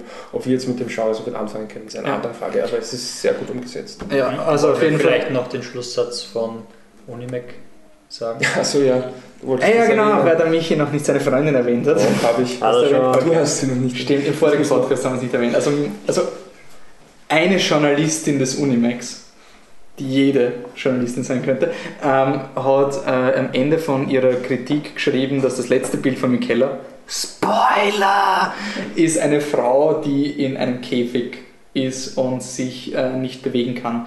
Und Also sie, sie ist in einem Käfig, der zu klein ist und sie versucht irgendeine sich hinzulegen oder Sie versucht oder einfach irgendeine, irgendeine Position zu finden, die gemütlich ist oder annähernd gemütlich. Und damit lässt sich der Film dann zurück. Und, und in dieser Kritik ist eben geschrieben worden, dass dieser, dieses Bild halt einfach wirklich repräsentativ für den Film, für die, für die Schauspieler oder, oder Darsteller und das Publikum ist, weil der Ulrich Seidel sperrt dich in diesen Käfig und das ist das, was er was er dir erlaubt und du kannst, du kannst dich nicht entfalten und bist einfach gefangen in dem und sowohl das Publikum im Sinne von, dass sie den Film schauen müssen, als auch die Menschen, die gefilmt werden, dass sie einfach reduziert werden auf so etwas, also sie einfach keinen Handlungsfreiraum haben und einfach nur mehr Gefangene sind. Das, ich finde das eine, eine geniale Beschreibung, die den Film zusammenfasst. Wie gesagt, viel besser als alles, was ich in meiner Kritik geschrieben habe. Und Und vielleicht auch so ein bisschen, ich meine, ich, ich, ich weiß nicht, was ich weiß, aber ich arbeite ja auch so ein bisschen fürs Unimac, aber ich bin trotzdem kein unkritischer Redakteur des Unimacs und ich weiß, dass es da ja, Artikel gibt, die sehr nahe, ähm, also sehr viel mit Werbung zu tun haben, aber man kann doch manchmal durchklicken, hin und wieder kommt was Sinnvolles raus. Und jetzt, Positiv, gell? und jetzt beenden wir im Keller noch mit einem kleinen Gewinnspiel. Ähm, wir haben nämlich, also was wir vorher erwähnt haben, wir haben ja Pressemappen gekriegt, so im Keller. Und der Patrick hat gemeint, es ist eine Bildergalerie, Ja. dann wird es vielleicht funktionieren. Deswegen das Angebot, statt dass ihr euch im Keller anschaut, könnt ihr eine Mail, ich meine, man kann jetzt immer sagen, bringen, ja, schaut es euch an, bevor ihr deppert drüber redet. Aber wir bieten euch eine Alternative. Schreibt contact.flutetruck.an. Darf ich eine Gewinnspielfrage sagen? Was? Darf ich eine Gewinnspielfrage? Ja. okay. Weil wir haben eben diese Gewinnspielfragen, wo man sich quasi was Originelles ausdenken muss. Ähm, und die Gewinnspielfrage wäre, ähm, was macht ihr im Keller, was Ulrich Seidel nicht interessieren würde? Oh, sehr gut. Also was normal ist quasi. Also da schreibt ihr ein contact.flutetruck.com und dann bekommen zwei bis drei Leute, wie viel haben wir? Drei Mappen? Ich habe keine. Okay, also zwei. Zwei sollten möglich. Ja, ich- ja, ich hab's noch. Dann ja, kommt jetzt zwei Pressehefte, die wir gekriegt haben, weil die sind eigentlich informativer als der Film selber und ihr habt dann alles gesehen. Also ihr habt dann alle, alle diese Aufnahmen habt ihr dann gesehen, das war's dann auch und ihr erspart euch 80 Minuten. Ja, und eins vielleicht noch, ich meine, ich- ich- es gibt manche Filme, die sind so furchtbar und manche Leute finden sie super und andere finden es nicht so toll und da will man unbedingt eine Meinung dazu haben. Und ich weiß, wenn man ihn gesehen hat und dann eine fixe Meinung dazu hat, ist es irgendwie leicht zu sagen, aber persönlich, bitte schaut es euch nicht an. Ich meine, wenn ihr wollt, okay, ich kann euch nicht aufhalten, aber schaut es euch nicht an. Gebt dem Film kein Geld, er hat es nicht verdient. Es gibt Filme, die es verdient haben. Ich, ich finde, man muss da jetzt muss- nicht die Ausnahme machen wegen einem Skandal, weil wir sagen bei anderen Filmen auch, den braucht ihr Okay, nicht anschauen. aber was ich meine ist, das ist so ein Film, wo man wo Ja, ja, er es hat genug Skandal, dass er diese Aura hat. Er- Wahrscheinlich mag ich ihn nicht, Ja. aber ich schaue mir trotzdem an, weil ich will eine fixe, ehrliche Meinung haben. Die Meinung, die du hast von dem, was du von dem Film weißt, ist zu 80, 90 Prozent dieselbe, die du haben wirst, wenn du rausgehst, weil es ist eh genau das, was du von dem Film weißt. Obwohl, oder schaut euch Paradies Liebe an und macht es abhängig von Paradies Liebe, würde ich wirklich sagen. Ja, weil wenn euch Paradies Liebe, der ist auf jeden Fall der beste und wenn euch der nicht gefällt, dann bitte. Dann, Vergesst es. Dann, Ich meine, wir sagen ja bei anderen Filmen auch, schaut es euch nicht an und das einfach nur, weil es ein schlechter Film ist und wir euch Geld ersparen, weil bei dem kommt Bei ja noch eine moralische einfach- Komponente dazu, ja, aber der Film muss, hat halt einfach wirklich eben ähnlich wie äh, entweder es ist Porno oder es ist Kunst, er hat sich mittlerweile auf dieses Podest hochgehypt, dass er mehr ist als nur, du kannst den Film nicht mit er ist scheiße einfach wegwerfen. Mhm. Sozusagen, du musst erklären, warum du, ich bin doktorifizierter Ulrich Seidel-Kenner und ich finde Ja, ihn das schlecht. fürchterlich. Das finde ich ein bisschen zart, weil andere Filme kriegen genauso wenig Chancen. Das finde ich immer diese, ja wurscht. Ich Okay. glaube, be begraben wir den Film. Begra- Stecken wo, wir den wo. Oh! So. Ja, dann ich ohne Überleitung. Nein, schau, wisst ihr, was wir, was wir mit dem Film machen könnten? Wir könnten ihn verschwinden lassen, so wie das Gone Girl. So, okay, Kriegst du Zuckerli. danke. Gone Girl ist ähm, ein. Ach Gott nochmal! Ich habe extra nachgeschaut und dann habe ich es mir nicht aufgeschrieben. Ich glaube, es heißt Gillian Flynn. ja, Stimmt das? Gillian Flynn. Gillian Flynn ist ein Roman von Gillian Flynn und sie hat diesen Roman in ein Drehbuch verwandelt, das wiederum David Fincher jetzt in seinem neuesten Film gemacht hat. David Fincher kennen wir alle von Filmen wie Social Network, Fight Club, Seven, Und leider auch. Alien 3, Nein, das ist okay. Ähm, Äh, Girl of the Dragon. Girls of the Dragon 2, genau. Und in der Hauptrolle, kennt man doch sicher Hauptrolle, keine Frage, ähm, sehen wir Ben, Ben, ben Affleck, den wir alle kennen aus Filmen wie Pearl Harbor oder Daredevil. ähm, und er, also ähm, die, die Story, das beginnt so, Ben Affleck ähm, spielt, ich habe den Namen eh aufgeschrieben, ähm, Nick Dunn. Nick Dunn kommt eines äh, ähm, Tages nach Hause und findet eben eine Szenerie vor, die auf ein Gewaltverbrechen deutet und seine Frau gespielt in Rückblenden gespielt von Rosamund Pike, die man zum Beispiel als Bond-Girl als Stirb an einem anderen Tag kennt oder ich werde das jetzt als Gag durchziehen, bei jedem Schauspieler mindestens einen nicht so guten Film, Johnny English. bei ist er gut, habe ich noch nicht gesehen. Ähm, ja, äh, gut, äh, sie spielt jetzt seine Ehefrau Amy Dunn und ähm, es gibt eben relativ viele Rückblenden in diesem Film, deswegen kann man schon so sagen, dass sie eigentlich die äh, weibliche Hauptdarstellerin ist, auch wenn man kleiner, kleiner Vorausblick aufs Oscar Race, wenn sie da wahrscheinlich nicht so kategorisiert werden wird, aber es ist eigentlich doch die weibliche Hauptdarstellerin. Und also seine Ehefrau ist äh, verschwunden und man erfährt dann immer wieder über Rückblenden, die aus einem Tagebuch von der Amy erzählt werden, eigentlich immer wieder neue Facetten über, das, über die Ehe zwischen Nick und Amy und gleichzeitig ähm, erfährt man auch das, was eben der Nick den, äh, der Polizei erzählt. Und diese beiden Sachen, sagen wir mal, sind dann im weiteren Verlauf relativ widersprüchlich. Viel mehr will ich jetzt da, glaube ich, zum Plot gar nicht, Plot gar nicht erzählen. Ähm, noch kurz vielleicht zu den Charakteren, die sehr wichtig sind im Film. Da gibt es unter anderem die Schwester von, von Ben Affleck, und zwar die, also die Margot, gespielt von Carrie Coon, die ist jetzt die ähm, Darstellerin der neuen Serie The Leftovers. Ich kannte sonst auch nicht so näher, aber nicht sehr viel gemacht.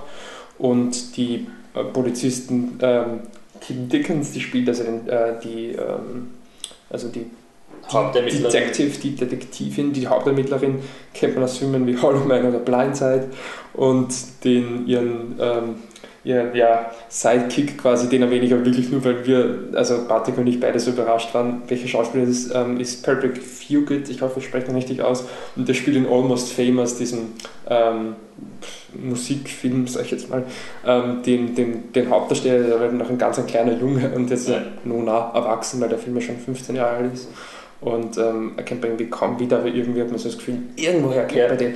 Und es gibt noch eine Rolle von Tyler Perry. Und ähm, Tyler Perry ist als eigentlich als Regisseur, Drehbuchautor hauptsächlich für die Madea-Filme bekannt, aber ich glaube bei uns nicht wirklich bekannt. Mhm. Aber in Amerika, also er ist Afroamerikaner und er spricht in seinen Filmen, das, also mit seinen Komödien sind das hauptsächlich ähm, das afroamerikanische Publikum sehr konkret an und diese Filme sind von der Kritik wirklich ziemlich verachtet, gehasst und wahnsinnig erfolgreich. Und obwohl man sie, wie gesagt, bei uns eben nicht wirklich kennt, weil einfach, ja, ich, ich hoffe, es klingt nicht rassistisch, aber weil einfach die größte Zielgruppe nicht da ist. Ja, weil das ein Markt ist, der auch absolut unterbedient ist. Ja, ja, ja, ist klar. Ist klar. weiß genau, was Und er spielt halt jedenfalls den Tanner Bolt, das ist der Anwalt von, von dem sich Nick dann, dann im Laufe des Films nehmen muss, weil die, seine Ehefrau eben nicht allzu bald wieder auftaucht, sagen wir es mal so, und ähm, es dann, wie gesagt, ja Anzeichen eines Gewaltverbrechens gibt. Und es entwickelt sich so eine Geschichte, wo man nicht wirklich weiß, ob der Nick jetzt seine Ehefrau äh, womöglich umgebracht hat. Ähm, ja, und vor allem mit den Informationen, die man dann eben aus dem Tagebuch von der Amy bekommt, äh, bekommt rückt der Nick eigentlich immer wieder in ein anderes Licht. Mhm. Und dann gibt es noch wahnsinnig viele Twists und Wendungen, die wir jetzt einfach nicht verraten wollen. Es gibt ungefähr drei andere Filme, die in diesem Film ja, sind. Okay, ich will eigentlich nicht mehr mehr über den Plot verraten, obwohl es dann noch, äh, ja, durchaus noch Twists gibt, aber wie gesagt, das will ich ein Film, oder weiß ich schon gesagt habe, aber ist ein Film, äh, wo man eigentlich doch so wenig wie möglich wissen sollte. Wobei, ich weiß nicht, habt ihr den Trailer gesehen? Ja, aber der, glaub, Trailer der, Trailer ist auch nicht ist okay. so schlecht, also das passt. Der Trailer verkauft den Film, der eine Stunde, eineinhalb Stunden dauert, ich sagen. Mhm. Und da war dann noch eineinhalb Stunden, haben wir gedacht, aha, das ist, das ist jetzt die, das war der Film. Ich war wirklich schon aus dem Kino draußen. Und mhm. wir gedacht, ja, das hört sich gerade alles nach Schluss dann an, ist ja Finale ja. und plötzlich geht es weiter. Und wir gedacht, aha, also das geht ist noch ein bisschen weiter ja. und ich wusste, wie lange es dauert. Und also, okay, jetzt, jetzt ist diese Art von Film. Und, und dann ist er aus. Also ein bisschen wie ein bisschen der Vertigo-Effekt.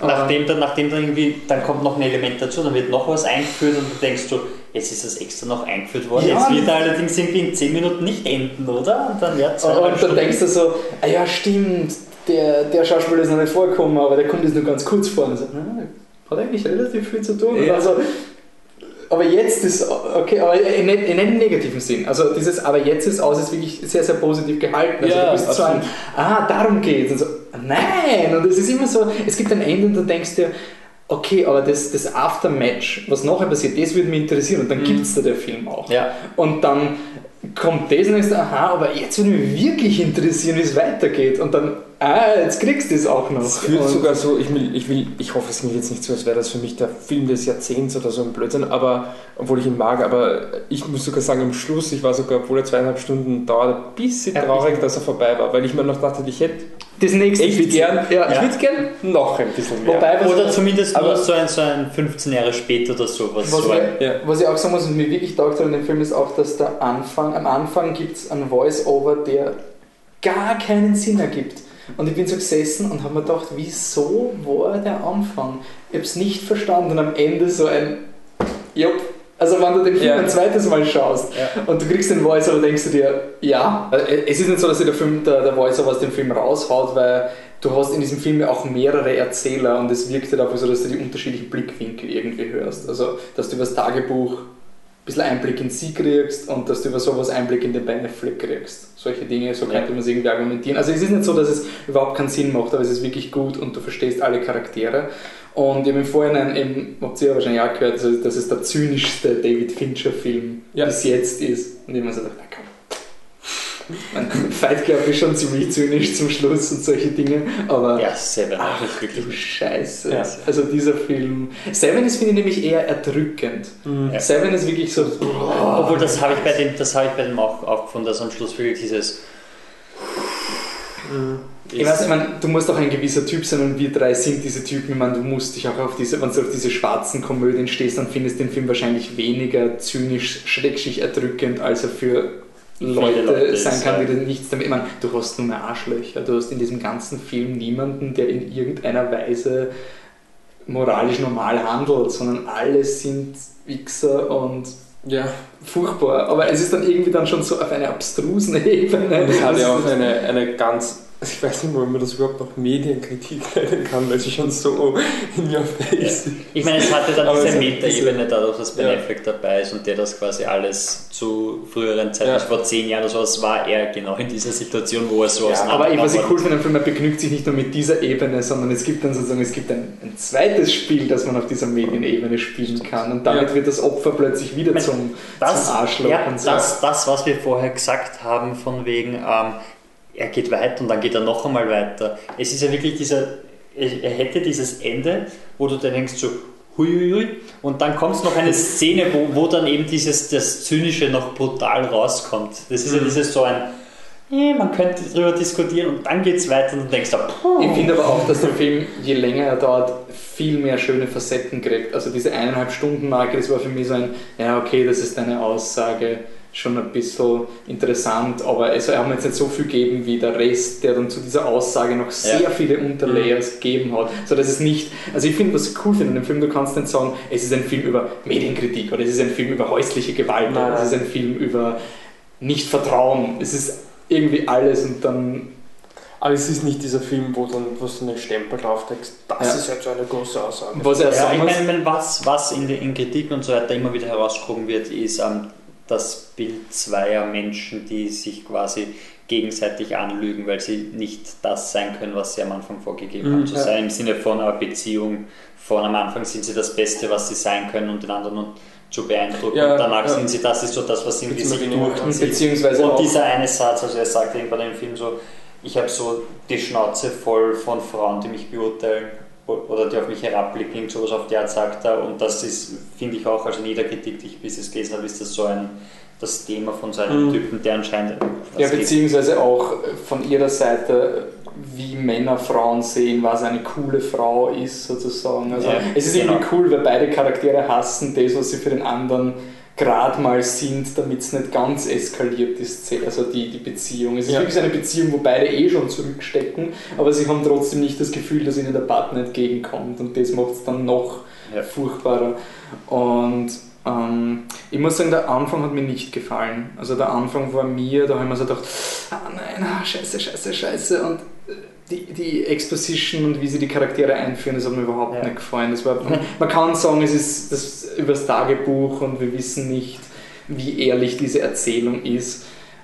Ja, ich meine, man, man muss da vielleicht auch ein bisschen, bisschen Credit geben an, an eben die Drehbuchautorin, also die Gillian Flynn, es war glaube ich ihr erstes Drehbuch und sie wollte es halt dann, nachdem sie erfahren hat, dass der Fincher da dabei war, wollte, will sie es selber schreiben und das Buch scheint ja auch eher so ein, so ein schnell lesendes Buch Mhm. zu sein, also eher Das so ist ja von Richtung... der Struktur her sehr, sehr anders. Es gibt Genau. ja ein Kapitel eher, ein Kapitel C, ein Kapitel Ja. E, ein Kapitel C, was jetzt nicht so ganz arg anders ist, aber es hat Ja, so und du kommst jetzt mit der Zeit darauf, dass die Erzählperspektiven eben, dass, dass es dieser, dieser nicht vertrauenswürdige Erzähler ist, Ja. der halt Sachen sagt und normalerweise in Büchern glaubst du diesen Erzählern, aber da stellt sich halt heraus, dass das nicht so dass stimmt. das zwei Wie sie es erzählen, ja, dass sie verschiedene widersprechen. Bilder sind. Ja. Und ähm, ja, das, das, also es scheint vor allem am Anfang eher so in diese Pulp-Kategorie einzufallen, wo es eben so dieses schnell lesen und fertig und dann halt mehr werden. Und ich dadurch, finde, dass es. find, der Anfang fühlt sich so an wie diese, ähm, das Schicksal ist ein mieser Verräter. Was der diese, diese Opening-Monologe, wo alle Charaktere so schnell wie möglich so, der ist das, so wir uns kennengelernt, das hat er gemacht, das ist besonders, es ist wichtig, dass er mal über die Lippen gewischt hat und diese, diese Bullet Points, die dann nachher wichtig werden. Ja. Aber ich würde es auch gar nicht dem Film so sehr vorwerfen, weil er wird nachher so super, dass ich einfach sage, ja, jetzt ist vielleicht sogar ein Stilmittel. Es ist einfach so ein, wenn ein Film gut genug ist, dann kann man seine Schwächen auch als Stilmittel deuten. Ja. Meine, es ist ja alles ein nicht verlässlicher Erzähler. Wir wissen ja wirklich nicht, was wirklich in diesem Film Ja. passiert ist dann im Endeffekt. Weil, ja. Und obwohl der Film, wie ich jetzt gesagt habe, dass er halt auch echt Motive hat und Aussagen und so weiter. Aber er ist halt auch, ich meine, zumindest, ja schon gesagt, man muss halt irgendwie zynisch und so sein, aber er ist schon sehr lustig teilweise. Ja, also, Wir haben schon boah. sehr viel gehört. also, ja, also im letzten Drittel ist es schon sehr, sehr amüsant. Es gibt auch die Figur, ich möchte da jetzt auch wieder eigentlich gar nicht erklären, was er macht, aber wenn wer den Film gesehen hat, kann er sich wahrscheinlich auch damit identifizieren, vom Neil Patrick Harris, den wir alle kennen als Filme wie Die Schlümpfe oder Die Schlümpfe 2. Und eventuell als Hey, er hat Starship Troopers mitgespielt. Stinson. Starship Troopers, stimmt, Ja. Ein ja. schlechter Film, aber trotzdem. Nein, eh nicht. Ähm, oder halt natürlich als Barney Stinson in, in How Met Your Mother. Der spielt in dieser Collins und der zum Beispiel, ähm, also Der ist so- auch grandios. Es ist halt ähm, wahnsinnig lustig, wie er, also, wie er eingeführt wird, was dann das, dann kommt quasi so ein konträres Bild und dann kommt quasi nochmal die, der Konter darauf und das ist extrem lustig. Lassen wir es bei dem. Ja. Äh, Aber ich, ich, ich bin echt froh, dass dieser Film rausgekommen ist, weil sonst wäre dieser Podcast mit, mit der Ausnahme von Under the Skin eher so ein. Jo, hätten wir mal wieder. Aber ich glaube, Gone Girl ist so ein Film, den wir, ich weiß nicht, wie wir den Podcast noch machen, ewig natürlich in ein paar Jahren dann vielleicht als Dings machen, als, als, als ähm, na, Social Segment, wo wir durchspoilern können. Dann kann man so richtig in die Tiefe gehen, weil es gibt schon einiges zu diskutieren über den Film. Ich Ja. meine jetzt ganz einfach. Ja, na, jetzt ist noch nicht die. Zeit, weil jetzt ist der Film mal nicht draußen. Er kommt einmal raus. Und ich bin einfach froh, dass, dass der Fincher wieder nach, nach Dragon Tattoo was Ja. Gescheites macht. Ich meine, anscheinend gibt es Leute, die den grandios finden, aber der war einfach furchtbar. Der Also Film und Dragon. Tattoo war für mich wirklich Und so. ich hoffe einfach, dass der nächste Film, wo man dann drauf also nicht der zweite Teil von Dragon Tattoo ist, wo man dann im Social Segment. Oh, den gibt's. den, den Der wir wird wahrscheinlich den immer wieder angekündigt.